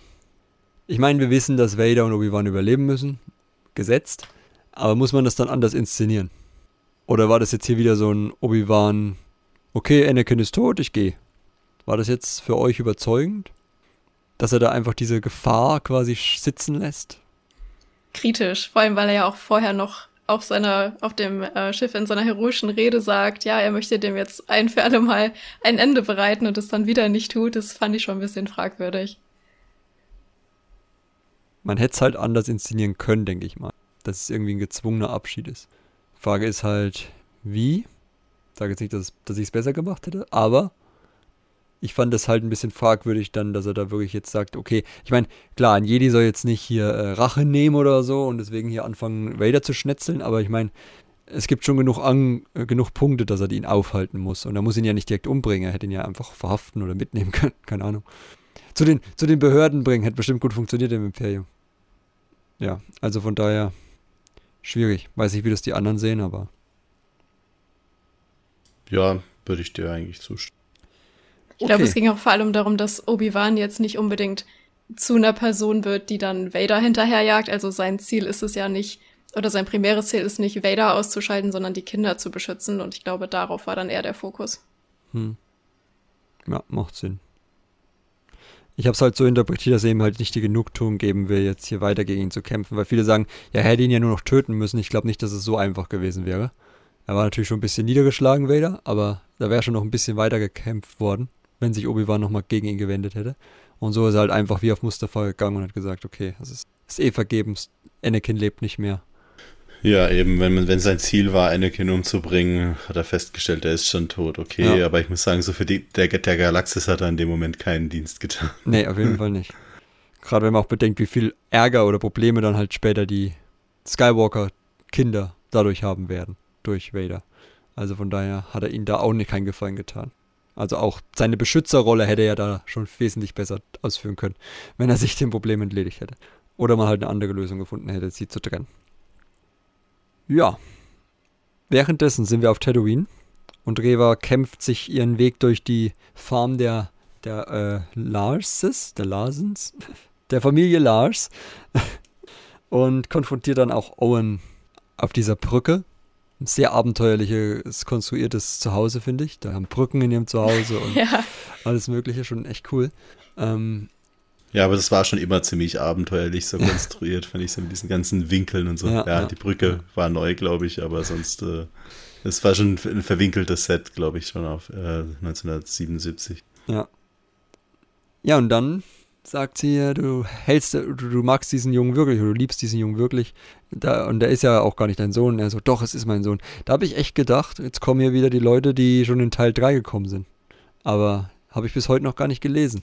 Bis heute, bis jetzt abends zur Aufnahme habe ich noch gar nicht gelesen, dass das dann spekuliert wird, ob Owen denn der Vater von den, von den beiden ist. Weil viele haben ja gedacht, dass Obi-Wan was? was mit Padme hatte, weil er ja gesagt hat, er wünschte, er wäre Leas Vater. Das waren so die Leute, die okay, es auch alles sehr wörtlich Zu viele nehmen. Leute, ja. glaube ich, die. Das war so die Fanfiction der Prequel-Tage, aber. Vermutlich, ja. Ist das niemals die Absicht der Autoren? Natürlich nicht. Haben wir in der letzten Folge schon ausgiebig hier besprochen, dass es dass man das wirklich, okay. wenn man das falsch verstehen will, dann kann man das natürlich falsch verstehen, aber das ist schon ziemlich dumm, das so zu verstehen. Und deswegen habe ich mich heute gewundert, dass es nicht irgendwelche Leute gibt, die, die kommen und sagen, was? Owen ist der Vater von Luke? Ich wusste es. Kein Wunder, dass ja. Anakin wütend war auf Padme und so. Morgen dann oh auf äh, Screen, morgen dann auf Screen Rant oder ja, We Got This Covered ja. oder solchen Seiten dann so groß, ja, äh, der große Kontinuitätsfehler von Obi-Wan ja. Teil 6 oder irgendwie sowas, ja. Die werden schon ihre Clickbait draus machen, aber das dafür müssten sie es erstmal selber schauen noch. Ja, also das, äh, das war nur so ein lustiger Moment, wo ich gleich gedacht habe, oh Gott, es wird doch jetzt gleich wieder hier Leute geben, die das falsch verstehen. Ja, und dann. Die wird es geben. Ja, und dann findet äh, Reva doch noch ihr Herz, wenn man so will. Also sie überwältigt natürlich Owen. Ich fand auch gut, dass sie jetzt die Familie da nicht abgemetzelt hat. Ich meine, es war klar, geht ja nicht wegen Episode 4. Da werden ja, sie dann erst abgemetzelt. Noch andere dann später. Ja, genau. äh, aber ich meine, eigentlich hätte sie ein leichtes Spiel gehabt, selbst mit ihrer Verletzung, aber sie wollte ja gar nicht unbedingt metzeln. Sie war ja wirklich hinter Luke her, um, weil sie gedacht hat, ursprünglich, dass sie sich dadurch halt an Anakin rächen kann. Wenn sie schon den Vater quasi nicht kriegt, dann halt den Sohn und dann an ihm die Rache ausüben. Wo sie dann halt erkennt, okay, am Ende, ich werde nicht zu ihm, indem ich jetzt auch anfange, hier unschuldige Kinder abzuschnitzen. Hm, das, das fand ich eine richtig gute Auflösung auch ja. ihrer Charakterstory, oh, ja. also auch nach dem Wissen, wo die herkommt. Du auch, Patricia? Ja, also mich hat's echt gefreut, weil die ganze Serie über habe ich mir schon Sorgen gemacht, dass sie die am Ende sterben lassen werden, was ich einfach total schade finde. Erstens, weil es eine Frau ist und Frauen kommen nicht gut weg in Star Wars und zweitens, ja, weil sie einfach so ein bisschen prädestiniert dafür ist in ihrer Position als Inquisitorin. Und deswegen fand ich es total schön gemacht, dass äh, sie am Ende da nochmal einen Ausweg findet und auch ihr am Ende so eine Hoffnung gegeben wird, weil die hatte auch kein leichtes Leben. Und äh, dann nochmal gezeigt wird, okay, man kann seinen Weg trotzdem ändern, auch wenn man irgendwie in dieser ja, Schiene des Imperiums gearbeitet hat und dass man da einfach nochmal einen Sinneswandel haben kann. Das fand ich ein super Ende für sie. Ja, absolut auch. Man, vor allem auch die Serie hat ja durch Thala schon eine wichtige Frauenfigur getötet, dann noch eine Woman of Color äh, und die, die, auch quasi, ja, die Schauspielerin war ja mit auf Pressetour mit äh, Hayden und June die ganze Zeit. Die war ja quasi die dritte im Bunde, ja, die dann einfach wieder äh, zu fridgen, sag ich mal, wäre schon höchst fragwürdig gewesen. Und so bin ich gespannt, auf welchen Weg die dann jetzt auch geht. Also, das ist ja definitiv noch alles offen gelassen worden für zukünftige Stories. Ich würde jetzt annehmen, sie macht erstmal ein Praktikum als Prothesen. Äh, ja, vielleicht öffnet sie diesen komischen Prothesenladen aus Book of Boba Fett. Da, äh, ja. Weil erstmal braucht sie selber was und zweitens könnte sie dann der netten Frau ihre Hände wiedergeben, die sie da abgeschnitten hat in der ersten Folge. Das wäre doch schon mal ein erster Schritt zur Besserung. Ja, das mit den Händen war auch eine schöne Anspielung auf Episode 3, schätze ich. ja, aber wie gesagt, also das, das Revas Arc am Ende hat mir sehr gut gefallen, auch als sie dann Obi-Wan fragt, bin ich zu ihm geworden? Quasi. Und er sagt, nee, du hast deine Freunde quasi nicht dadurch gerecht, dass du anderen Leid zufügst, sondern dadurch, dass du Gnade walten lässt und damit eigentlich den Weg der Jedi gegangen bist. Und das war, war schon, also es war eine komplett runde, runde Geschichte dann auch. Auch, dass man das halt, weil ich war erst skeptisch, ob man jetzt dieses Luke-Kapitel wirklich noch aufmachen muss. Ich weiß nicht, ob man das auch irgendwie hätte mit Leia inszenieren können, aber ich finde halt, äh, das mit Luke passt dann, wenn man darüber halt nachdenkt, dass es halt auch diese Spiegelung ja. zu ihr ist, auch dass sie sich da selber liegen sieht, wo sie Luke sieht und dann halt genau ja. diesen Schritt machen muss, den Anakin gegangen ist und sie sich fragt, werde ich jetzt zu dem, was ich eigentlich vernichten will oder nicht. Also von daher hat es schon gut funktioniert und da kann man von mir aus auch das Luke-Kapitel noch aufmachen. Ob das jetzt so sinnvoll war, ist natürlich eine ganz andere Frage. Ja, ich fand es schön immerhin. Also ähm, ja, mit Leia hatten sie ja schon bedrohliche Situationen genug. Ich fand schön, dass Luke hier jetzt quasi gar nicht so die Hauptfigur groß war, ja, weil Luke äh, von seiner Bedeutung her ist natürlich er ist ertragend für die Saga und äh, das, das nimmt dann auch gleich viel Aufmerksamkeit ein, wenn er so im Raum ist. Aber hier haben sie das irgendwie zum Glück vermieden und er ist nur so, der, so eine Requisite quasi, die so ein bisschen äh, benutzt wird, um Reaver voranzubringen. Das fand ich mal eine interessante Umkehrung von so diesen Dynamiken, mit, dass er nicht, nicht das Zentrum des Interesses ist, wie dann äh, damals in Last Jedi, ähm, wo alle Fans dann so immer den Luke-Content sehen wollten. Und äh, ich schätze, das ist eine weitere Parallele zu Episode 8 oder so, dass hier dann einfach Luke eine Nebenrolle hat ja, in der Geschichte ja. von neueren Figuren. Fand ich eigentlich recht gut. Gut, die Hälfte der Zeit war er bewusstlos. Ja, eben. das darf auch mal sein. Aber da, da hat Rewe auch schon ganz schön theatralisch inszenieren ja. müssen wieder, ne? Am Ende, als sie ihn dann bewusstlos zurückgetragen hat. Da hätte man ja auch einfach, ja, hätte ja. sie auch einfach von Weiden sagen können, ich habe ihn nicht umgebracht, ihr müsst euch keine Sorgen machen. Aber, naja. Ich dachte auch die ganze Kein Zeit, Stress. gleich schießt einer oder so. Ja. Ja, Genau, ein Kopfschuss oder irgendwie sowas, äh, das hätte ich auch Genau, so, so als Rache. Du, du verdammt, du hast, du hast Luke getötet und so, dann, dann geht alles runter. Also es ist, ja. ja. Gut. Und dann kriegen wir so eine Art Epilog, wenn man so will, danach, nachdem Obi-Wan mhm. Reva gesagt hat, du kannst machen, was du willst, oder wie man so bist frei, wir sind frei, er hat akzeptiert, dass Anakin nicht mehr zu retten ist und so weiter. Und der erste Teil des Epilogs ist ein Gespräch zwischen Vader und Sidious. In dem er ganz energisch sagt, wir schicken alles, was wir haben, raus, wir suchen ihn, wir finden ihn. Und dann kommt Sidious mit so, bist Bro, chill mal. Ja, beruhig dich mal ein bisschen und bist du sicher, dass deine Loyalitäten richtig liegen und deine Aufmerksamkeit wirklich noch deinen Aufgaben gerecht wird und so weiter. Also ganz subtil nach dem Motto, wenn du jetzt nicht aufhörst, deiner, deiner Vergangenheit nachzujagen, dann gibt's aber echt Stress mit mir. Ja. Ähm, ja. Äh, vor allem, glaube ich, Sidious wusste ja genau, dass äh, Vader den jagen will und ihm das einfach zu verwehren, ist auch wieder so schön sadistisch so seinerseits, ja. Und äh, zeigt halt auch nochmal so die, diese, ja, bewusst dysfunktionale Beziehung zwischen den beiden. Schön, wie, auch, wie er ihn auch natürlich wieder Freund nennt, ne? Mein, was betrübt mm, euch Ja, wer solche Freunde hat, äh, ja. sollte sich definitiv neue Freunde suchen.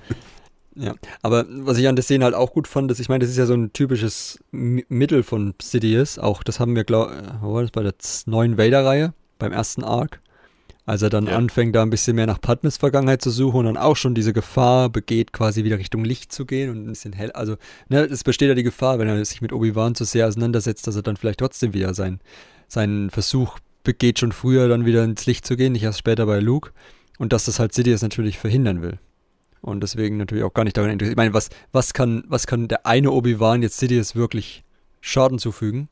Dann ist es viel besser, wenn ich ihn zurückhalte, Vader, und sage, du darfst ihn nicht jagen. Und dadurch den Schaden minimiere, der da vielleicht angerichtet wird, wenn Vader wirklich bekehrt werden würde. Also von daher macht das schon komplett Sinn. Und ist auch konsistent mit seiner Oder- anderen Darstellung.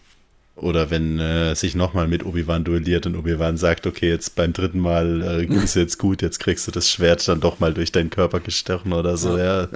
Und, und dann verliert er seinen Sith-Schüler, für den er ja noch für andere Zwecke braucht. Es war auch, war auch mal was Neues irgendwie, ne? In den Vader-Comics und so sieht man halt immer, wenn er Jedi jagt, ja, die strengen sich schon an, aber so richtig kommen die halt nicht gegen ihn an.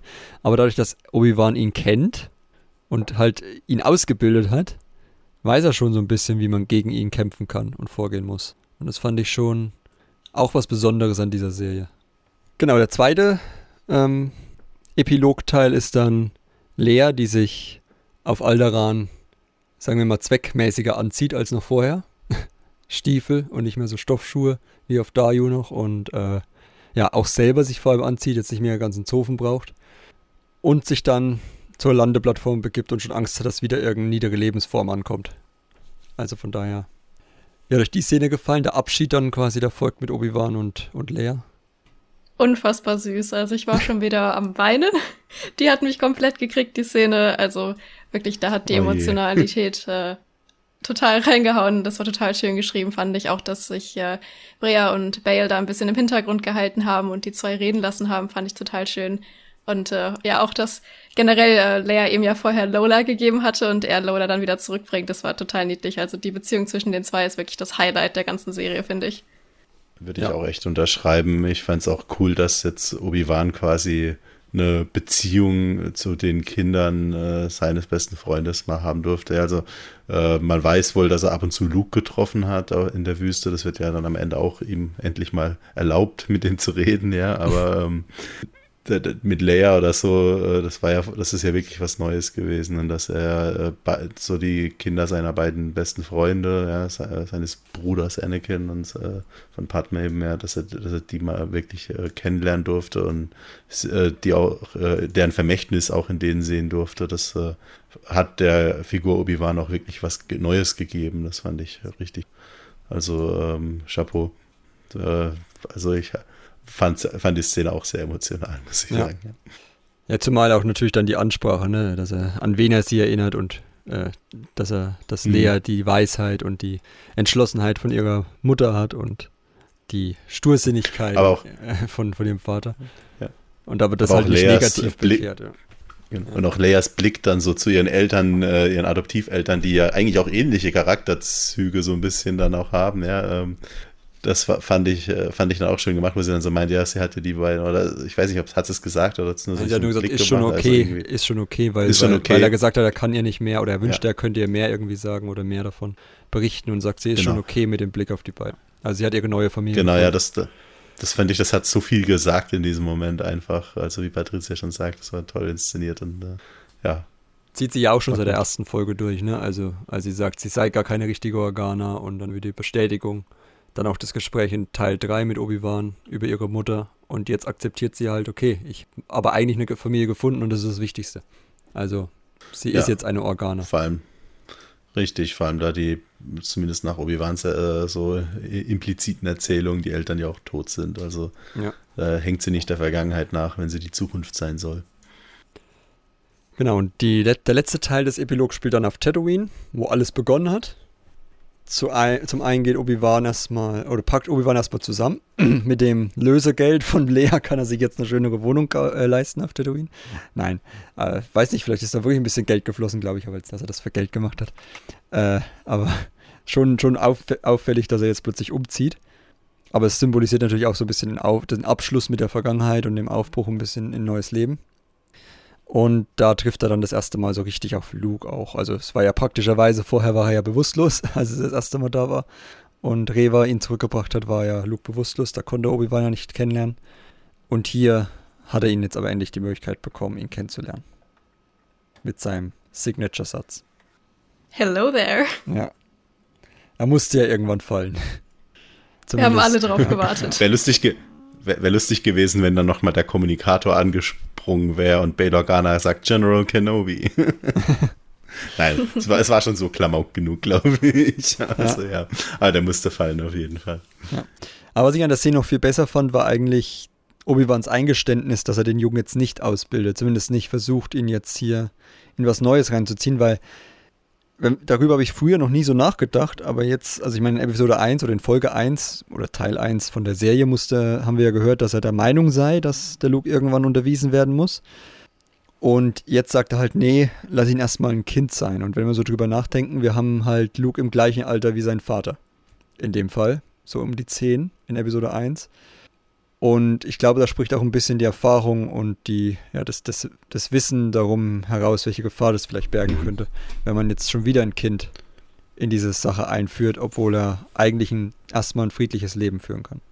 Das ist wirklich äh, ja, sehr gute Beobachtung, gebe ich dir recht. Und ich glaube auch dadurch, dass er Leia gesehen hat, die ja auch schon jetzt als Kind viel dann äh, erleben musste mit ja. ihm. Ja, ich glaube, hat auch vielleicht nochmal und äh, Reva, die als Kind da so hart traumatisiert wurde, dass sie ihr ganzes Leben mehr oder weniger fast weggeworfen hätte, da jetzt auf so einem Rachefeldzug, ja. Ähm, ich, ich, glaube einfach, ja, der hat einfach gesehen, dann auch nochmal den Wert davon gesehen, einfach normal aufzuwachsen, ja. Ich glaube, das ist letzten Endes auch was, das Luke als Figur gut getan hat. Hm. Also da entfernt sich Obi-Wan auch in gewisser Weise so ein bisschen von den Lehren der Jedi, wenn man so will. Was ja auch eine gewisse Charakterentwicklung von ihm ist. So dieses, er muss unterwiesen werden und so, ne? Diese Angst davor, dass das Kind zu alt sein könnte irgendwann. Wir wissen ja, dass er dann auch mit 19 noch ein relativ guter Jedi wird, Luke. Natürlich auch über Höhen und Tiefen geht, aber es jetzt nicht unbedingt am Alter liegt. Ja.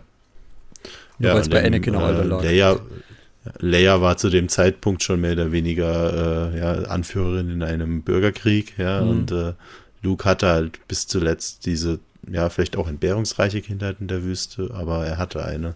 Ja. Und das machte, er war immer so der, der naive Held oder so, der einfach dadurch durch, seine, durch seinen naiven Blickwinkel auch viel anders macht als die, die das damals getan haben, ja ihre Fehler nicht direkt wiederholt, äh, vielleicht später im Leben ein bisschen, aber ja. zu dem Zeitpunkt zumindest noch nicht.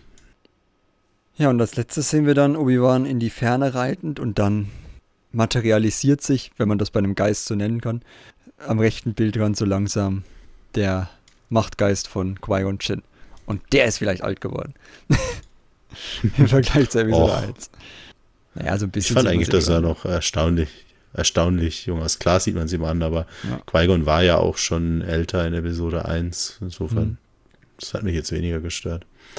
Mich hat, mich hat einfach gestört, dass der nur so eine, jetzt so eine Cameo-Rolle hatte und ich finde, also so, was sich mein Fanherz so ein bisschen gewünscht hat, ich weiß nicht, wie es euch da geht, äh, aber ich hätte mir einfach gewünscht, dass die mal ein Gespräch über die Macht führen oder irgendwie, weißt du, so mal ein bisschen was tiefgehenderes noch an der Stelle. Oder wie siehst du es, Patricia? Ja, ich hatte das Gefühl, dass so in der letzten Folge gerade Richtung Ende einfach so ein paar Dinge noch abgehakt wurden. Von wegen, okay, wir brauchen jetzt noch ein Gespräch zwischen Obi-Wan und Leia, um das abzuschließen. Wir treffen jetzt noch einmal auf Luke, um das abzuschließen. Okay, wir müssen jetzt auch noch Qui-Gon kurz reinholen, um das abzuschließen. Und da hätte ich mir und auch ein bisschen Imperator. was Substanzielleres ja. gewünscht. Und den Imperator, genau. Also irgendwie, da waren sehr viele Dinge, die einfach erwartet wurden, die dann in der letzten Folge alle noch reingebracht wurden. Natürlich teilweise auch auf ziemlich gute Art. Also ich sage jetzt gar nicht, dass das schlecht war, aber ich hätte mir tatsächlich auch von Qui-Gon irgendwie gewünscht, dass er einen wegweisenderen Moment hätte, der jetzt nicht unbedingt nur der Weg durch die Wüste am Ende ist. Ja. Also für mich wirkte so ein bisschen so, ich meine, sie mussten das wahrscheinlich, oder sie wollten das abdecken, weil es ja in Episode 3 erwähnt wird und haben halt gedacht, okay, in Episode 4 ist es kein Thema mehr. Das heißt, in, wenn, wenn, wenn nicht jetzt, wann dann, sozusagen. Und haben es aber irgendwie nicht richtig in die Story einbauen wollen können. Keine Ahnung, Zeit nicht gereicht. Und haben sie halt jetzt am Ende noch, vielleicht hat auch Liam Neeson keine Lust zu, zu, zu einer etwas größeren Rolle ja, ich glaube, das war eher auch so, dass sie den Schauspieler nur für den Cameo bekommen haben ja. oder so. Kann und da haben sie gesagt, nehmen wir lieber Wobei, das am Ende und äh, da sind wir zufrieden mit.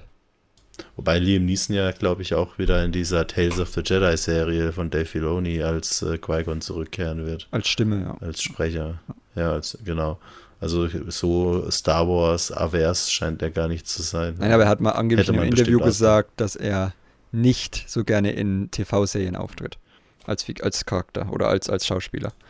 Deswegen, äh, Ja, schade drum. Ja, keine Ahnung. Aber ja, wie gesagt, also mi- mir hat die Szene sehr gut gefallen. Wir alle wussten, haben wir schon ersten, im ersten Podcast gesagt, dass das auf jeden Fall noch Thema werden muss, weil halt bei dem Zusammenschnitt der Prequels Ja. am Anfang das genau mit diesem Satz endet. Ich werde dir lernen, wie du schon auch dem deswegen- Meister sprechen kannst, ja. Auch schon deswegen, dass Obi-Wan da in seiner Höhle saß und gesagt hat, Meister Qui-Gon, sprich endlich mit mir, war doch Ja, klar, genau. die Serie hat keine zufriedenstellende emotionale Auflösung am Ende, wenn er nicht mit äh, ihm spricht. Also ja, Ja. in dem Moment war schon klar, dass der irgendwann kommen muss. Da hat man sich halt bis zum Ende aufgehoben. Aber gut.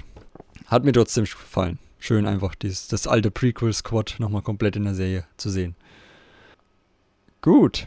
Es war vor allem, finde ich, auch Ja. so die richtige Art von Nostalgie. Einfach Hm. nicht, dass ein Charakter kommt und die Handlung übernimmt und jetzt, ja, ich hätte, hab zwar gesagt, ich hätte gerne, dass er ein bisschen wegweisend ist, aber er soll ja auch nicht kommen und irgendwie den Charakteren die Lösung präsentieren. Von daher fand ich, das war so genau das richtige Richtig. Maß, dass man sich halt freut, einen alten Charakter nochmal zu sehen, aber der jetzt auch nicht irgendwie von den anderen Leuten was wegnimmt. Ja, aber so wie gesagt, so ein Gespräch auch nicht, nicht unbedingt nur über die Macht, aber auch über Anakin vielleicht wäre ganz spannend gewesen. Äh, Ja, da stimme Richtig, ja, eben da, äh, da Qui-Gon ja auch der Grund ist, warum Obi-Wan Anakin ausgebildet hat. Also da, aber vielleicht für eine zweite Staffel oder ein äh, Obi-Wan Kenobi Holiday Special oder was auch immer. Ich habe so das Gefühl, die haben alle irgendwie noch Bock, da nochmal was zu machen. Ja, da so, kommen wir noch drauf auf das Thema. Äh, ja, Dann würde ich jetzt sagen, gehen wir erstmal auf die Frage des Budgets ein, was du mir heute gegenüber ähm, nochmal zum Ausdruck gebracht hast, was sich so durch die ganze Serie zieht. Was ist so dein, dein Kritikpunkt bei dem Thema? Hm. Was würdest du sagen? Also ich habe jetzt nicht in die in die Bilanzen von denen Einsicht genommen und das Produktionsbudget gegen das hochgerechnet, was man da sah. Aber ich finde, so einfach vom Gefühl her, die, Umgebungen, in denen die Figuren sich bewegt haben, die waren oft sehr statisch, äh, sehr leblos, äh, vor allem äh, da, dann auch auf Jabim in der, in der Wildnis ähm, oder auch mal, es gab in der ersten Folge, glaube ich, schon so eine Luftaufnahme von dieser Fleischfabrik da in, äh, auf Tatooine und ich mir dachte, okay, das, das ist das beste Set-Design, das euch dafür eingefallen ist oder so. ähm, auch bei den Duellen dann, ja, äh, ich, ich sage immer so das Duell hinter der Scheune da auf, äh, auf äh, ach, wie hieß der Planet? Mapuso. Wo, ähm, wo ja, Mapuso, genau, wo äh, Obi-Wan angezündet wurde.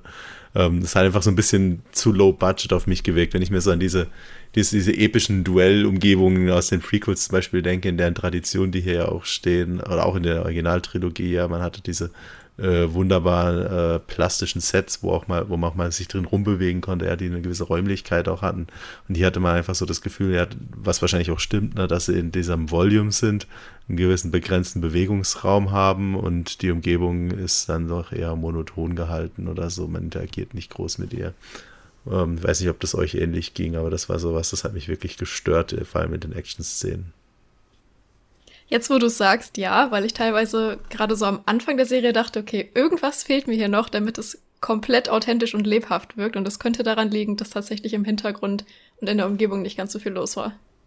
Ja, Al- Alderan wirkt da auch sehr poliert, aber gut, so wirkt es eigentlich für die meisten Fälle. Da hat es mich nicht so gestört, aber er, äh, da eben in, die- in, die- gerade in diesen Action-Szenen, das war immer sehr räumlich begrenzt, das war immer sehr, äh, und die, die Hintergründe waren nie so interessant, nie so episch, Mhm. wie jetzt, äh, denkt man an Episode 3. Und der Film ist jetzt auch schon 18 Jahre alt, also ähm, 16, 17, 17 Jahre alt, Entschuldigung. Mathematik war nie meine Stärke. Äh, trotzdem, ähm, man sollte meinen, wenn ein Film das vor 17 Jahren schafft, dann vielleicht eine Serie heutzutage auch, vor allem wenn man bedenkt, was für Technologien die inzwischen alles nutzen dürfen. Ja, Ja, ja. Ich weiß nicht, ob das jetzt ein Problem vom, vom Set-Design war, von der Vorstellungskraft der Künstler, gerade auch bei dem letzten Duell mit Vader, mit diesen Steinen, die da von Obi-Wan auf ihn geschleudert werden, wirkte das so ein bisschen low budget einfach auf mich. Ja, ja. äh, Und äh, Ja, Steine, Steine sind du, generell so ein kritisches Rezension. Thema. Ja. Ja. Also die, die waren ja schon bei Ja. Episode 8 das absolut Schwächste am Ende, diese, diese Steine, die Raider hochhebt. Die sahen ja damals schon aus wie Styropor und hier war es jetzt nicht viel besser. Also Steine ist irgendwie so ein Mysterium bei Star Wars, das können die irgendwie überhaupt nicht inszenieren. Äh, ja. Das hat einfach ein bisschen nicht so auf den Produktionswert gewirkt, den man das sich dafür gewünscht hätte. Ja. Also wenn Leute so sagen, oh, das hätte ein Film sein sollen, sage ich nein. Äh, von der Entwicklung der Charaktere und so her, das hat schon gepasst als Serie. Aber vielleicht pro Folge ein bisschen mehr Budget so in Richtung Mhm. Film einfach. Das Ja, schön gewesen. Das ist mir tatsächlich vorher gar nicht so sehr aufgefallen, aber am stärksten war es für mich bei der Folge 4 dann auch oder bei Teil 4. Einfach der, der Kontrast zwischen, wie sieht nur äh, in Jedi Fallen Order aus und wie sieht es in Live-Action aus. In Live-Action war es halt ein grauer Hintergrund und Wasser.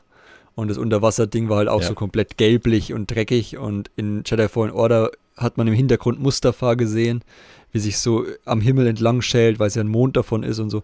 Also es war viel, viel Ja. besser inszeniert. Und sah halt einfach dieser Wow-Effekt, wie du gesagt hast, bei Mustafa, auch Mustafa, äh, das, das, bei Rogue One war es ja schon so ein bisschen normaler, sagen wir es mal, aber wenn man Mustafa jetzt mit Episode 3 vergleicht, das waren immer so in der Serie immer die gleichen Arten von Kamerafahrten, die man auf Mustafa gemacht hat.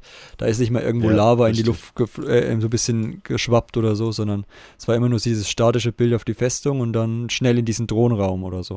Also da fehlt einfach so ein bisschen und man merkt Der auch ein bisschen komisch aussah. hm. Und man merkt sehr stark, glaube ich, also wie du auch schon gesagt hast, dass sehr, sehr viel Volume ist. Also es sind überraschend viele runde Sets, sehr viele äh, räumlich begrenzte Sets, wenn man sich das so anguckt. Also egal, wo, wo gerade gekämpft wird, ob jetzt hier irgendwie in Lars Homestead oder eben dann zwischen diesen Felsen. Gut, bei den Felsen sind sie noch ein bisschen schwieriger vielleicht, da haben sie vielleicht auch ein bisschen praktischere Sets benutzt, zumindest in der Volume dann hingestellt. Aber ja, äh, am meisten merkt man es natürlich bei diesem runden Trainingsraum, bei den Flashbacks. Das ist natürlich das ideale, der ideale Ort für die Volume. Ja, d- das war auch ein Raum, den habe ich denen nicht abgekauft. Genau, so, also es ja. hat alles ein bisschen zu sehr gespiegelt, ein bisschen zu sehr zu shiny gewirkt, vor allem im Trainingsraum, wo die ganze Zeit irgendwie Lichtschwerter in den Boden gehen oder so. Also der kann nicht so geputzt blank aussehen. Ja. RTX on. Ähm, ja, und, und genau, es, man hat eigentlich gesehen, ja, okay, Coruscant im Hintergrund, das ist definitiv das Volume. Also, äh, ist, die, ja, es war sehr leblos auch gewirkt dann im Hintergrund. Ja, und, und wie, Kageok hat ja schon die Musik äh, angesprochen. Wie sah es bei dir visuell aus? Hat dir irgendwas gefehlt oder? Also ich, also ich muss da Florian schon zustimmen, es wirkt halt manchmal, also schon sehr künstlich leider. Also ich weiß nicht, ob das einfach nur an meiner schlechten Bildqualität lag, aber ich habe immer das Gefühl, dass die Bilder auch nicht ganz scharf waren oder so, oder so eine ziemliche Bildkörnung, äh, Filmkörnung. Ähm, das, Ja, das vor allem bei den ich, hatte- dunklen Shots war es jetzt am Ende. Ja, ja, ja. Ja, genau. Äh, und dementsprechend fand, also wirkten die Sachen irgendwie noch einen Ticken künstlicher und besonders halt auf Mustafa, wenn man Vader auf Mustafa in seinem Thro Throndings gesehen hat. Also das fand ich, sah fast auf wie so ein YouTube-Fanfilm. Das fand ich schon irgendwie sehr schade. Also von der Qualität her der Shots. Mhm. Weil an sich, wenn man die Sachen äh, isoliert betrachtet, sahen die ziemlich gut aus, aber auch die letzte Szene auf Alderan, okay, ich muss jetzt, darf nicht zu laut sprechen, weil mein Mitbewohner die Folge noch nicht gesehen hat, ähm, wo man einige Gruppe von Menschen zurücklaufen sieht. Ähm, ich finde, das sah sehr künstlich aus. Also, ich weiß noch nicht, ob es die Volume war oder schon Bluescreen. Also es sah halt nicht aus, als würde es zusammengehört. Das haben die in Mendo, fand ich deutlich be- besser hinbekommen. Das fand ich schon etwas schade, weil das große Ganze war ja ziemlich gut, aber es hat mich jetzt nicht aus der Story oder so rausgerissen, aber Ja. Ja. Das Charakterdesign war ziemlich gelungen. Also das, das, also das, das hatte ich auch diesen Vergleich dann immer, wenn man Obi-Wan gesehen hat. Im Hintergrund wirkt es nicht ganz so echt, aber Obi-Wan sah halt wirklich top aus. Darum von der ähm, Kleidung und allem drum dran. Darum. Ja. Mhm. Vor allem, wenn man halt auch irgendwie gewohnt ist, diese Schauspieler, vor allem Ewan und auch Darth Vader, ne, immer in diesen epischen halt Sets auf Filmbudget quasi zu sehen, war das vielleicht auch da nochmal ein Kontrast oder so, dass es einen da mehr gestört hat. Immerhin, das halte ich der Serie zugute, die haben sich getraut, sowas wie Mustafa oder wie diese Festung der Inquisitoren oder äh, ja, auch diese Wildnis von Jabim oder so zu zeigen, das ist ja schon äh, mal was anderes als immer nur ein Wüstenplanet nach dem anderen, wie vielleicht Mando das auch gerne macht, ja, oder einfach nur, wir gehen jetzt in einen Wald und nennen es einen Planeten oder ja, Ja, so ja, zum Dreh ja, quasi. Ähm, also das, das fand ich ja schön, dass die auch diese, an diese Orte angeknüpft haben, ja, oder auch Coruscant mal eingebunden haben, was ja, der Planet geht nur mit CGI. Äh, Also das halte ich der Serie absolut zugute. Dass es halt besser aussehen hätte können, äh, steht, glaube ich, aber fest. Ja, was ja Nina noch letzte Folge oder letzte, Aus, letzte Podcast-Ausgabe noch angesprochen hat, war halt auch vor allem der, der Mangel an Aliens, gerade auf Tatooine. Ähm, Ist mir Dafür der Folge auch nochmal Star Wars extra. Podcaster im Ja. Hintergrund. Ja, gut, das war aber auf Beam, oder? Ähm, auf äh, Tatooine gab es diesen Steel Saunders immer wieder. Ähm, mhm. Ist auch so eine Gestalt aus einer amerikanischen Podcast-Szene. Aber auf Jabin waren die meisten, ja. Ja, ja aber so generell halt, dass das also wirklich diese, es war schon sehr menschendominiert alles auf Tatooine, was so ein bisschen Kontrast ist zu der Cantina und der Vielfalt und Co. auf äh, in Episode 4.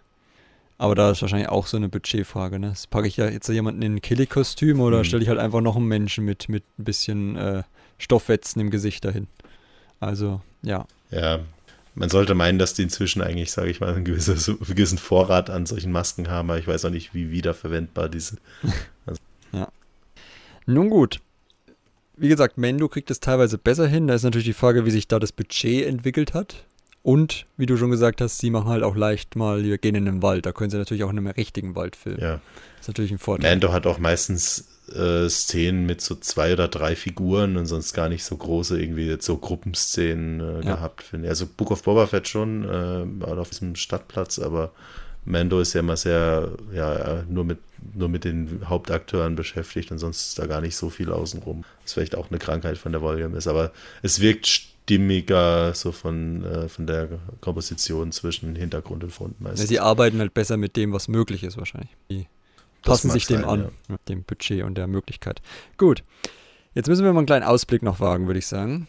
Denn, wie geht denn das jetzt Ganze jetzt weiter? Also vorher haben wir natürlich immer gefragt, wie geht es in den nächsten Folgen weiter? Das ist natürlich jetzt schwierig, gibt keine Folge 7 und 8, zumindest vorerst nicht. Ähm, wie seht ihr denn die Idee einer zweiten Staffel? Stelle ich jetzt einfach mal offen in den Raum. Patricia, was sagst du?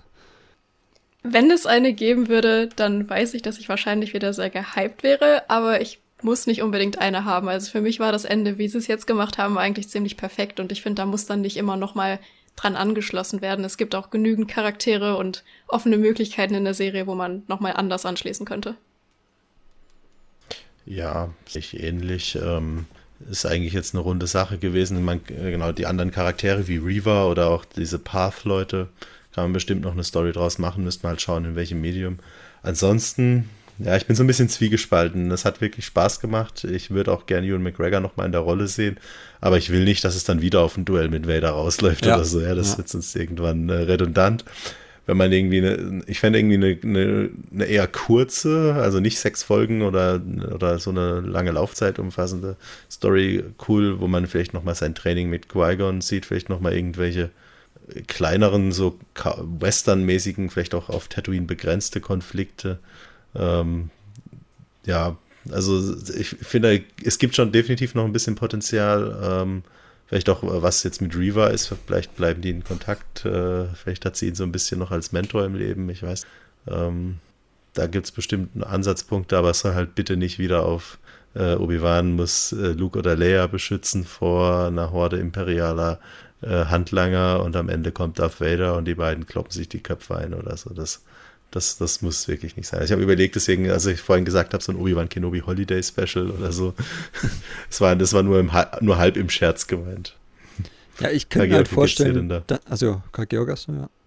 Also, ja, also ich sehe das sehr ähnlich wie die beiden. Also natürlich würde ich mich freuen, ihn McGregor nochmal zu sehen, aber die Geschichte ist eigentlich gut abgeschlossen und der Mann hat auch jetzt auch etwas, also Obi-Wan hat auch etwas Ruhe verdient. Aber ich finde dann auf, auf, der anderen Seite schade, weil jetzt in der letzten Folge, das war wieder so Obi-Wan, wie wir in Episode 3 kannten, Episode 2, so wieder ein bisschen lächeln, der wirkt wieder etwas äh, reiner mit sich selber. Und da, da habe ich gedacht, ja, das ist er wieder. Und da würde ich auch wieder gern mehr sehen. Aber ich sehe dann wieder das Problem, wir haben so viel Tatooine in den letzten Jahren gehabt. Ähm, so, so, interessant ist so ein Western, wie Florian gerade vorgeschlagen fände mit Obi-Wan. Das ist wahrscheinlich ähnlich auch wie der Kenobi-Roman, aber ich weiß nicht, wie, wie, oft ich jetzt noch Tatooine sehen würde in nächster Zeit, weil. Also ich fand es gut, dass es jetzt in der Serie auch nicht so viel war. Aber der Planet ist, finde ich, leider schon sehr ausgelutscht worden durch die Disney-Serien. Aber, also ich würde auf jeden Fall eine zweite Staffel schauen, aber ich finde, für den runden Abschluss ging das auch so. Aber man könnte Weaver oder so auch in anderen Serien vielleicht noch einbauen. Warum nicht eigentlich? Weil Potenzial wäre da sicherlich noch. Oder ja. Obi-Wan kriegt einen Gastauftritt irgendwo. Genau, das wollte ich, ähm, das, das wäre auch mein okay. Ansatz, ja. Also, dass man Obi-Wan nicht mehr eine, also keine zweite Staffel macht, sondern halt andere Geschichten erzählt, wo Obi-Wan dann vielleicht eine, Nebensto äh, eine Nebenrolle einnehmen kann.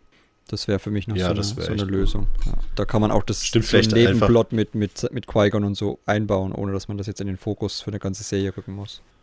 Genau, dann machen wir einfach so eine, er kriegt einfach in der so nächsten Reaver-Serie machen. Ja, eine Reaver-Serie, ja. Oder Ja, ja, ich hätte jetzt gesagt, er kriegt einfach- Serie. okay, Ladies first. Ähm, ja, in der nächsten Serie, was auch immer äh, jetzt als nächstes kommen wird, äh, vielleicht in Endor oder so. Gut, da würde es jetzt wahrscheinlich gar nicht reinpassen, aber er kriegt dann einfach mal so Mhm. zwei Spin-off-Folgen, wie wir das jetzt bei Book of Boba Fett hatten, und dann haben wir seine Handlung auch wieder drin. Danke, genau das wollte ich sagen. Wir sind da wieder auf einer Wellenlänge. Sehr gut, Patrizia. Sehr gut. Ja, also in der Reva-Miniserie vielleicht, ja. Vielleicht gibt es das ja dann. Keine Ahnung. Gab es auch angeblich schon Gerüchte, aber wie wir schon gesagt haben, Gerüchte gibt es immer. Ja, Aber das genau. heißt noch lange nicht, dass das irgendwas wird. Genau, das sind irgendwelche Seiten, die wollen Ja. einfach ihre Artikelquote erfüllen und schreiben dann einfach mal lieber so eine Story. Oder, ja. Was ich noch schön fand am Ende, was mir jetzt gerade eingefallen ist, das Kostüm, das Obi-Wan trägt, äh, das neue. Das ist aus den Star Wars Comics tatsächlich gewesen, aus äh, Star Wars 15 von äh, Marvel. Ähm, ich habe auch, also vielleicht können wir auch das Cover von Mike Mayo ähm, in den Podcast-Beitrag mit reinpinnen, dann seht ihr, was ich meine. Aber Star Wars 15 von Marvel aus äh, 2016. Äh, da ha- hatte auch diese Brille da um den Hals und diese komische Weste. Also es war sehr eindeutig angelehnt an die Comics. Das fand, war, fand ich eigentlich auch ein schönes Easter Egg. So. Ich Ja. weiß nicht, ob euch das aufgefallen ist. Also mir war es nicht aufgefallen, aber ich fand das Kostüm klasse. Also, Ja, das hat sehr gut genau. gepasst zu ihm. Könnt ihr mal kurz äh, schauen oder ich, ich schick's euch mal rein und ihr, ihr äh, seht es. So. Gut, und jetzt noch die Frage, welche Figuren sehen wir denn wieder? Sehen wir wieder irgendeine Figur aus der Serie jetzt? Roken zum Beispiel in, Ro in, in Endor dann oder sowas. Ich würde jetzt nicht sagen wollen, wo wir die wiedersehen, aber ich denke schon, dass wir die überlebenden Charaktere irgendwo wiedersehen werden. Die haben das ja mehr oder weniger schon gesagt, dass die noch Dinge vorhaben in ihrem Leben. Also Walken würde mich freuen, wieder zu sehen. Also wir haben jetzt nicht so viel von uns zu sehen, aber besonders in der Folge finde ich es da nochmal ein Ticken interessanter geworden. Ähm, also da würde ich mich sehr freuen, ihn wiederzusehen. Ja, Und wäre ich jetzt auch sowieso. nicht abgeneigt. Dann Reaver natürlich, also ich glaube nicht, dass wir die das letzte Mal gesehen haben. Und, Bitte nicht. Also, hm. und natürlich freue ich mich, oder würde ich mich freuen, wenn wir natürlich auch einen kleinen Alderan-Subplot dann auch in Endor bekommen würden. Da passt es ja wahrscheinlich dann auch mit Mon Mothma und Co. und der Rebellion. Ähm, dass Ja, da da Bail auch Organa und eine etwas ältere Lea vielleicht noch eine Rolle hat. Müssen sie die nochmal casten. Aber ich bin da gespannt, wie jetzt äh, in Andor zum, dann so Umgebungen wie Coruscant, das ja scheinbar auch auftaucht, äh, wenn man dem Hm. Trailer soweit vertrauen darf, ähm, wie die dann wirken werden, so auf technischer Ebene. Müssen wir abwarten. Ist aber gar nicht mehr so lange. Also Star Wars Serien sind wir dieses Jahr sehr gut bedient. Und nächstes Jahr hört es nicht Ja, auf. es wird immer dichter getaktet. Ja, ja. Mhm. Aber generell wird dann, wo Endor rauskommt, gibt es ja generell so drei große Serien, die gleichzeitig rauskommen. Also eine Woche später so startet die neue Herr der Ringe-Serie und dann noch House of Dragons. Also wenn man alles drei schaut, wird das ein sehr großer wöchentlicher Input werden. Ja. Ja, früher hätte ich das locker weggesteckt, da habe ich so zehn Serien gleichzeitig geschaut, aber äh, das geht als Student, das geht nicht mehr inzwischen leider. Ja, Ich werde muss man, wahrscheinlich auch sich noch zwei halt, davon schauen. muss man sich halt beschränken. Ich meine, Herr der Ringe braucht man ja auch ehrlich gesagt nicht. Ey! also ich bin zwar etwas skeptisch bei Amazon, aber. Also ich würde am liebsten alle drei schauen, aber ich habe keinen Sky. Gut. Also Ja. der macht der Mittelerde kaputt. Jetzt, äh, bevor, bevor ihr euch jetzt hier die Köpfe einschlägt über Herr der Nee, nee. Ringe oder so. Äh, Ja. Nee, also kein. Orkkrieg hier im Jedi-Cast. Die Frage ist noch, äh, ob wir den Pfad wiedersehen natürlich. Also, ne, Ich wie gesagt, mal. vorher in Endor oder dann halt auch in Bad Batch vielleicht schon, den, den Anfang des Pfads. mi- Mich triggert dieser Name immer noch. Entschuldigung, das muss ich jetzt noch loswerden. The, The Path oder so. Ja, wir High Republic-Leute sind sie da auch ja so- vorgeprägt. Ja, ja, genau. Genau das. Ich denke die ganze Zeit, irgendwo kommt Markian Raw aus der Ecke oder so. Ja, same. Ja, nur weil die Nihil nicht sonderlich kreativ waren, heißt es ja nicht, dass überall sich dahinter jetzt Markion versteckt. Nein, aber Hat die Assoziation tatsächlich überhaupt nicht. Also, Nein, das passt überhaupt nicht Ja. dazu, aber wenn das, äh, aber das ist gerade einfach äh, das, wa- was, glaube ich, Patricia und mich beschäftigt, High Republic, und äh, Ja, dann pl äh, pl plötzlich diesen Begriff nochmal in einem neuen, in einer neuen Geschichte zu hören, glaube ich, das, das triggert einfach so ein bisschen, oder? Ja, schon. Das ist ja auch ein Begriff, der halt wirklich sehr oft in der High Republic vorkommt. Und der hat für uns diese eine Bedeutung schon. Und wenn jetzt was anderes exakt den gleichen Namen hat, das ist schon ein bisschen seltsam. Ja, ist jetzt nicht der kreativste Name, aber ja. nun gut. Dann schauen wir mal, ob wir die Organas, den Pfad Vorsicht, Content Warning, äh, und, und andere Figuren wieder sehen werden. Und machen noch ein kleines Fazit jetzt am Ende. Was sagen wir? Hätte man die Serie gebraucht, eurer Meinung nach? Gebraucht. Das ist ein schwieriges Wort. Also Hat Star Wars die Serie gebraucht? Nein. Hat Star Wars die Serie gut getan? Ja. Also das wäre mein kurzes Fazit dazu. Es hat Spaß gemacht, äh, die Charaktere wiederzusehen. Es hat auch tatsächlich dann, wie ich auch vorhin gesagt habe, noch Obi-Wans Charakter ein paar neue Dimensionen gegeben. Ähm, ein bisschen Closure. Man hat äh, sicher ein paar Kontinuitätsreibungsstellen äh, aufgerissen im Blick auf die originale Trilogie. Aber man hat aber auch genauso ein paar Sätze, die in Episode 4 schon gefallen sind, äh, wieder ein bisschen ja, nachvollziehbarer gemacht. Äh, ich glaube, da hat die Serie letzten Endes eigentlich eine gute Bilanz, was das angeht. Äh, letzten Endes war George Lucas auch nicht so konsistent und äh, ja, wie die Fans immer glauben das aber. Ja. ähm, da, ja, also ich verbuche die Serie als absoluten Gewinn für Star Wars. Sie hat mir Spaß gemacht äh, und die Kritik an der Optik beiseite. Ähm, bin ich sehr froh, dass die so ans Licht gekommen ist. Kann ich so nur zustimmen. Ich finde es vor allem gut, dass da eine Lücke genutzt wurde, die es auch schon länger gab, wo es auch wirklich eine Geschichte gab, die man erzählen könnte, weil viele Leute sich eben gefragt haben, was macht Obi-Wan die ganze Zeit da auf Tatooine? Bleibt er auf Tatooine oder geht er zwischendrin nochmal weg? Da haben wir jetzt auch vor allem im neuen Kanon nicht wirklich eine Geschichte zu gehabt. Deswegen fand ich das super, dass da ein bisschen was zu erzählt wurde. Und auch wenn man einige Kritikpunkte hier und da immer mal wieder finden konnte, finde ich so im Großen und Ganzen überwiegt einfach weitaus das Positive und die Serie hat super unterhalten und einem emotional absolut was mitgegeben und gerade auch die kleine Leia war absolutes Highlight, deswegen kann man die auf jeden Fall empfehlen, die Serie. Also ich kann da beiden wirklich einfach nur zustimmen. Ähm, ich finde es aber auch sehr schön, dass da auch so neue Pfade jetzt sozusagen mit eingebaut werden, die dann auch wieder für neue Geschichten Trigger ähm, Warning. die Wege räumen. Ja, ja. ähm, ist mir beim Sprechen auch aufgefallen. nee, ähm, das finde ich halt auch so schön. Klar, also ich weiß nicht, ob die Serie mich gebraucht hätte, aber ich fand's super, hat Spaß gemacht und hat damit eigentlich Fragen geklärt, wo ich einfach dachte, ja gut, das ist halt so, aber einfach jetzt, warum nennt Lea ihren Sohn Ben? Einfach so Sachen. Und das fand ich dann halt auch nochmal so im Nachhinein, ist doch klasse dann. Ähm, ja. Und man konnte Eden McGregor und Hayden Christensen zusammen wiedersehen und was will man denn schon mehr? Also nee, also ich bin sehr zufrieden damit. Abgesehen jetzt vielleicht ein bisschen von der Ästhetik, aber und der Musik. Ja. ja, okay, ja, die Musik, aber. Ja, das ist ungefähr genau das, was ich dann auch in meiner Rezension als Fazit geschrieben habe. Äh, gebraucht hätte ich sie vorher nicht. Ich war auch immer skeptisch, so nach dem Motto, ja, passt es dann noch zu dem Kampf in Episode 4? Mittlerweile würde ich sagen, tatsächlich nach der letzten Folge macht sie sogar ein paar mehr Kontinuitätslöcher dicht, als sie aufreißt, die Serie. Gerade so Sachen wie, dass Obi-Wan Episode 4 gegenüber Luke sagt, dass, der, dass sein Vater von Darth Vader betrogen wurde und gestorben ist und so ein Zeug. Äh, passt halt jetzt viel, viel besser, wenn man sieht, wie er jetzt in der letzten Folge die beiden quasi als getrennte Personen erachtet. Anakin ist tot, Vader hat übernommen. Dann macht diese Erklärung natürlich viel mehr Sinn. Und auch Leas Freude Gut, man in. Ich muss sagen, das haben sich schon viele eigentlich auch gedacht gehabt. Das ist auch wieder die Serie oder was explizit gemacht, was sich viele schon gedacht haben. Aber ja, passt und Leas Freude, als äh, sie hört, dass Obi-Wan hier sei auf, auf, dem Todesstern, als äh, Luke sagt, Ben Kenobi ist hier, äh, macht dann hier jetzt auch viel mehr Sinn. Huch, jetzt ja. habe ich versehen die Stulpen geschaltet. Ähm, wobei ich da eine Sache, dass ich dann jetzt machen kritisch finde, Leia scheint nicht wirklich traurig zu sein, dass Obi-Wan gestorben ist. Oder ist, so weit, ich den vierten gesehen habe, aber hm. also irgendwie wirkt sie kümmert die sich war auch nicht sonderlich traurig über ihren Planeten. Ja. Ja, okay, okay, gut. Ja, dann, dann nehme ich das zurück. Also dann, ich habe mir dann gerade überlegt, vielleicht ist einfach nur ihre Professionalität, aber. Ja, ist es ja. Ja, würde ich auch sagen. Sie lässt Trauer nicht zu. Und das ist, wenn jetzt so im Nachhinein mit der Serie wird das vielleicht noch so ein. Ah, es ist Erbsenzählerei, aber es stimmt, ich habe gerade gar nicht an Alderans Ende gedacht. Äh, ja, dann nehme ich meinen Kritikpunkt wieder zurück.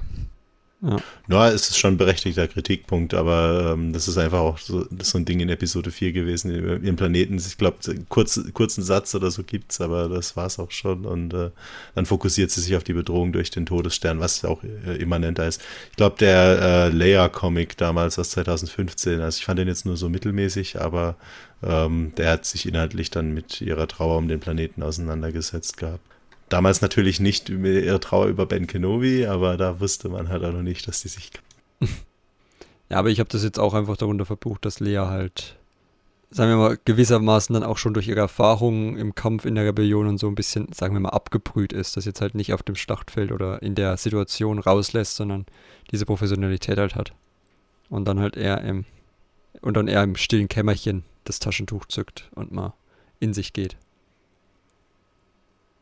Ja. Gut. Dann würde ich sagen, haben wir die Serie ausgiebig besprochen. Und ich hoffe, euch hat die Serie gefallen, genauso wie dieser Podcast. Alle Rezensionen und Co. sind wieder verlinkt. Vielleicht auch das Bild von Florian, wenn ich es nicht vergesse. und dann bedanke ich mich bei euch fürs Zuhören und ich hoffe, wir hören euch dann auch wieder mal bei einer Ausgabe ausgelesen, die dann als nächstes wieder ansteht. Es kommt endlich wieder Literatur ins Spiel. Juhu! Also, yeah. bis dahin, vielen Dank fürs Zuhören und auf Wiedersehen. Ciao. Tschüss. Tschüss.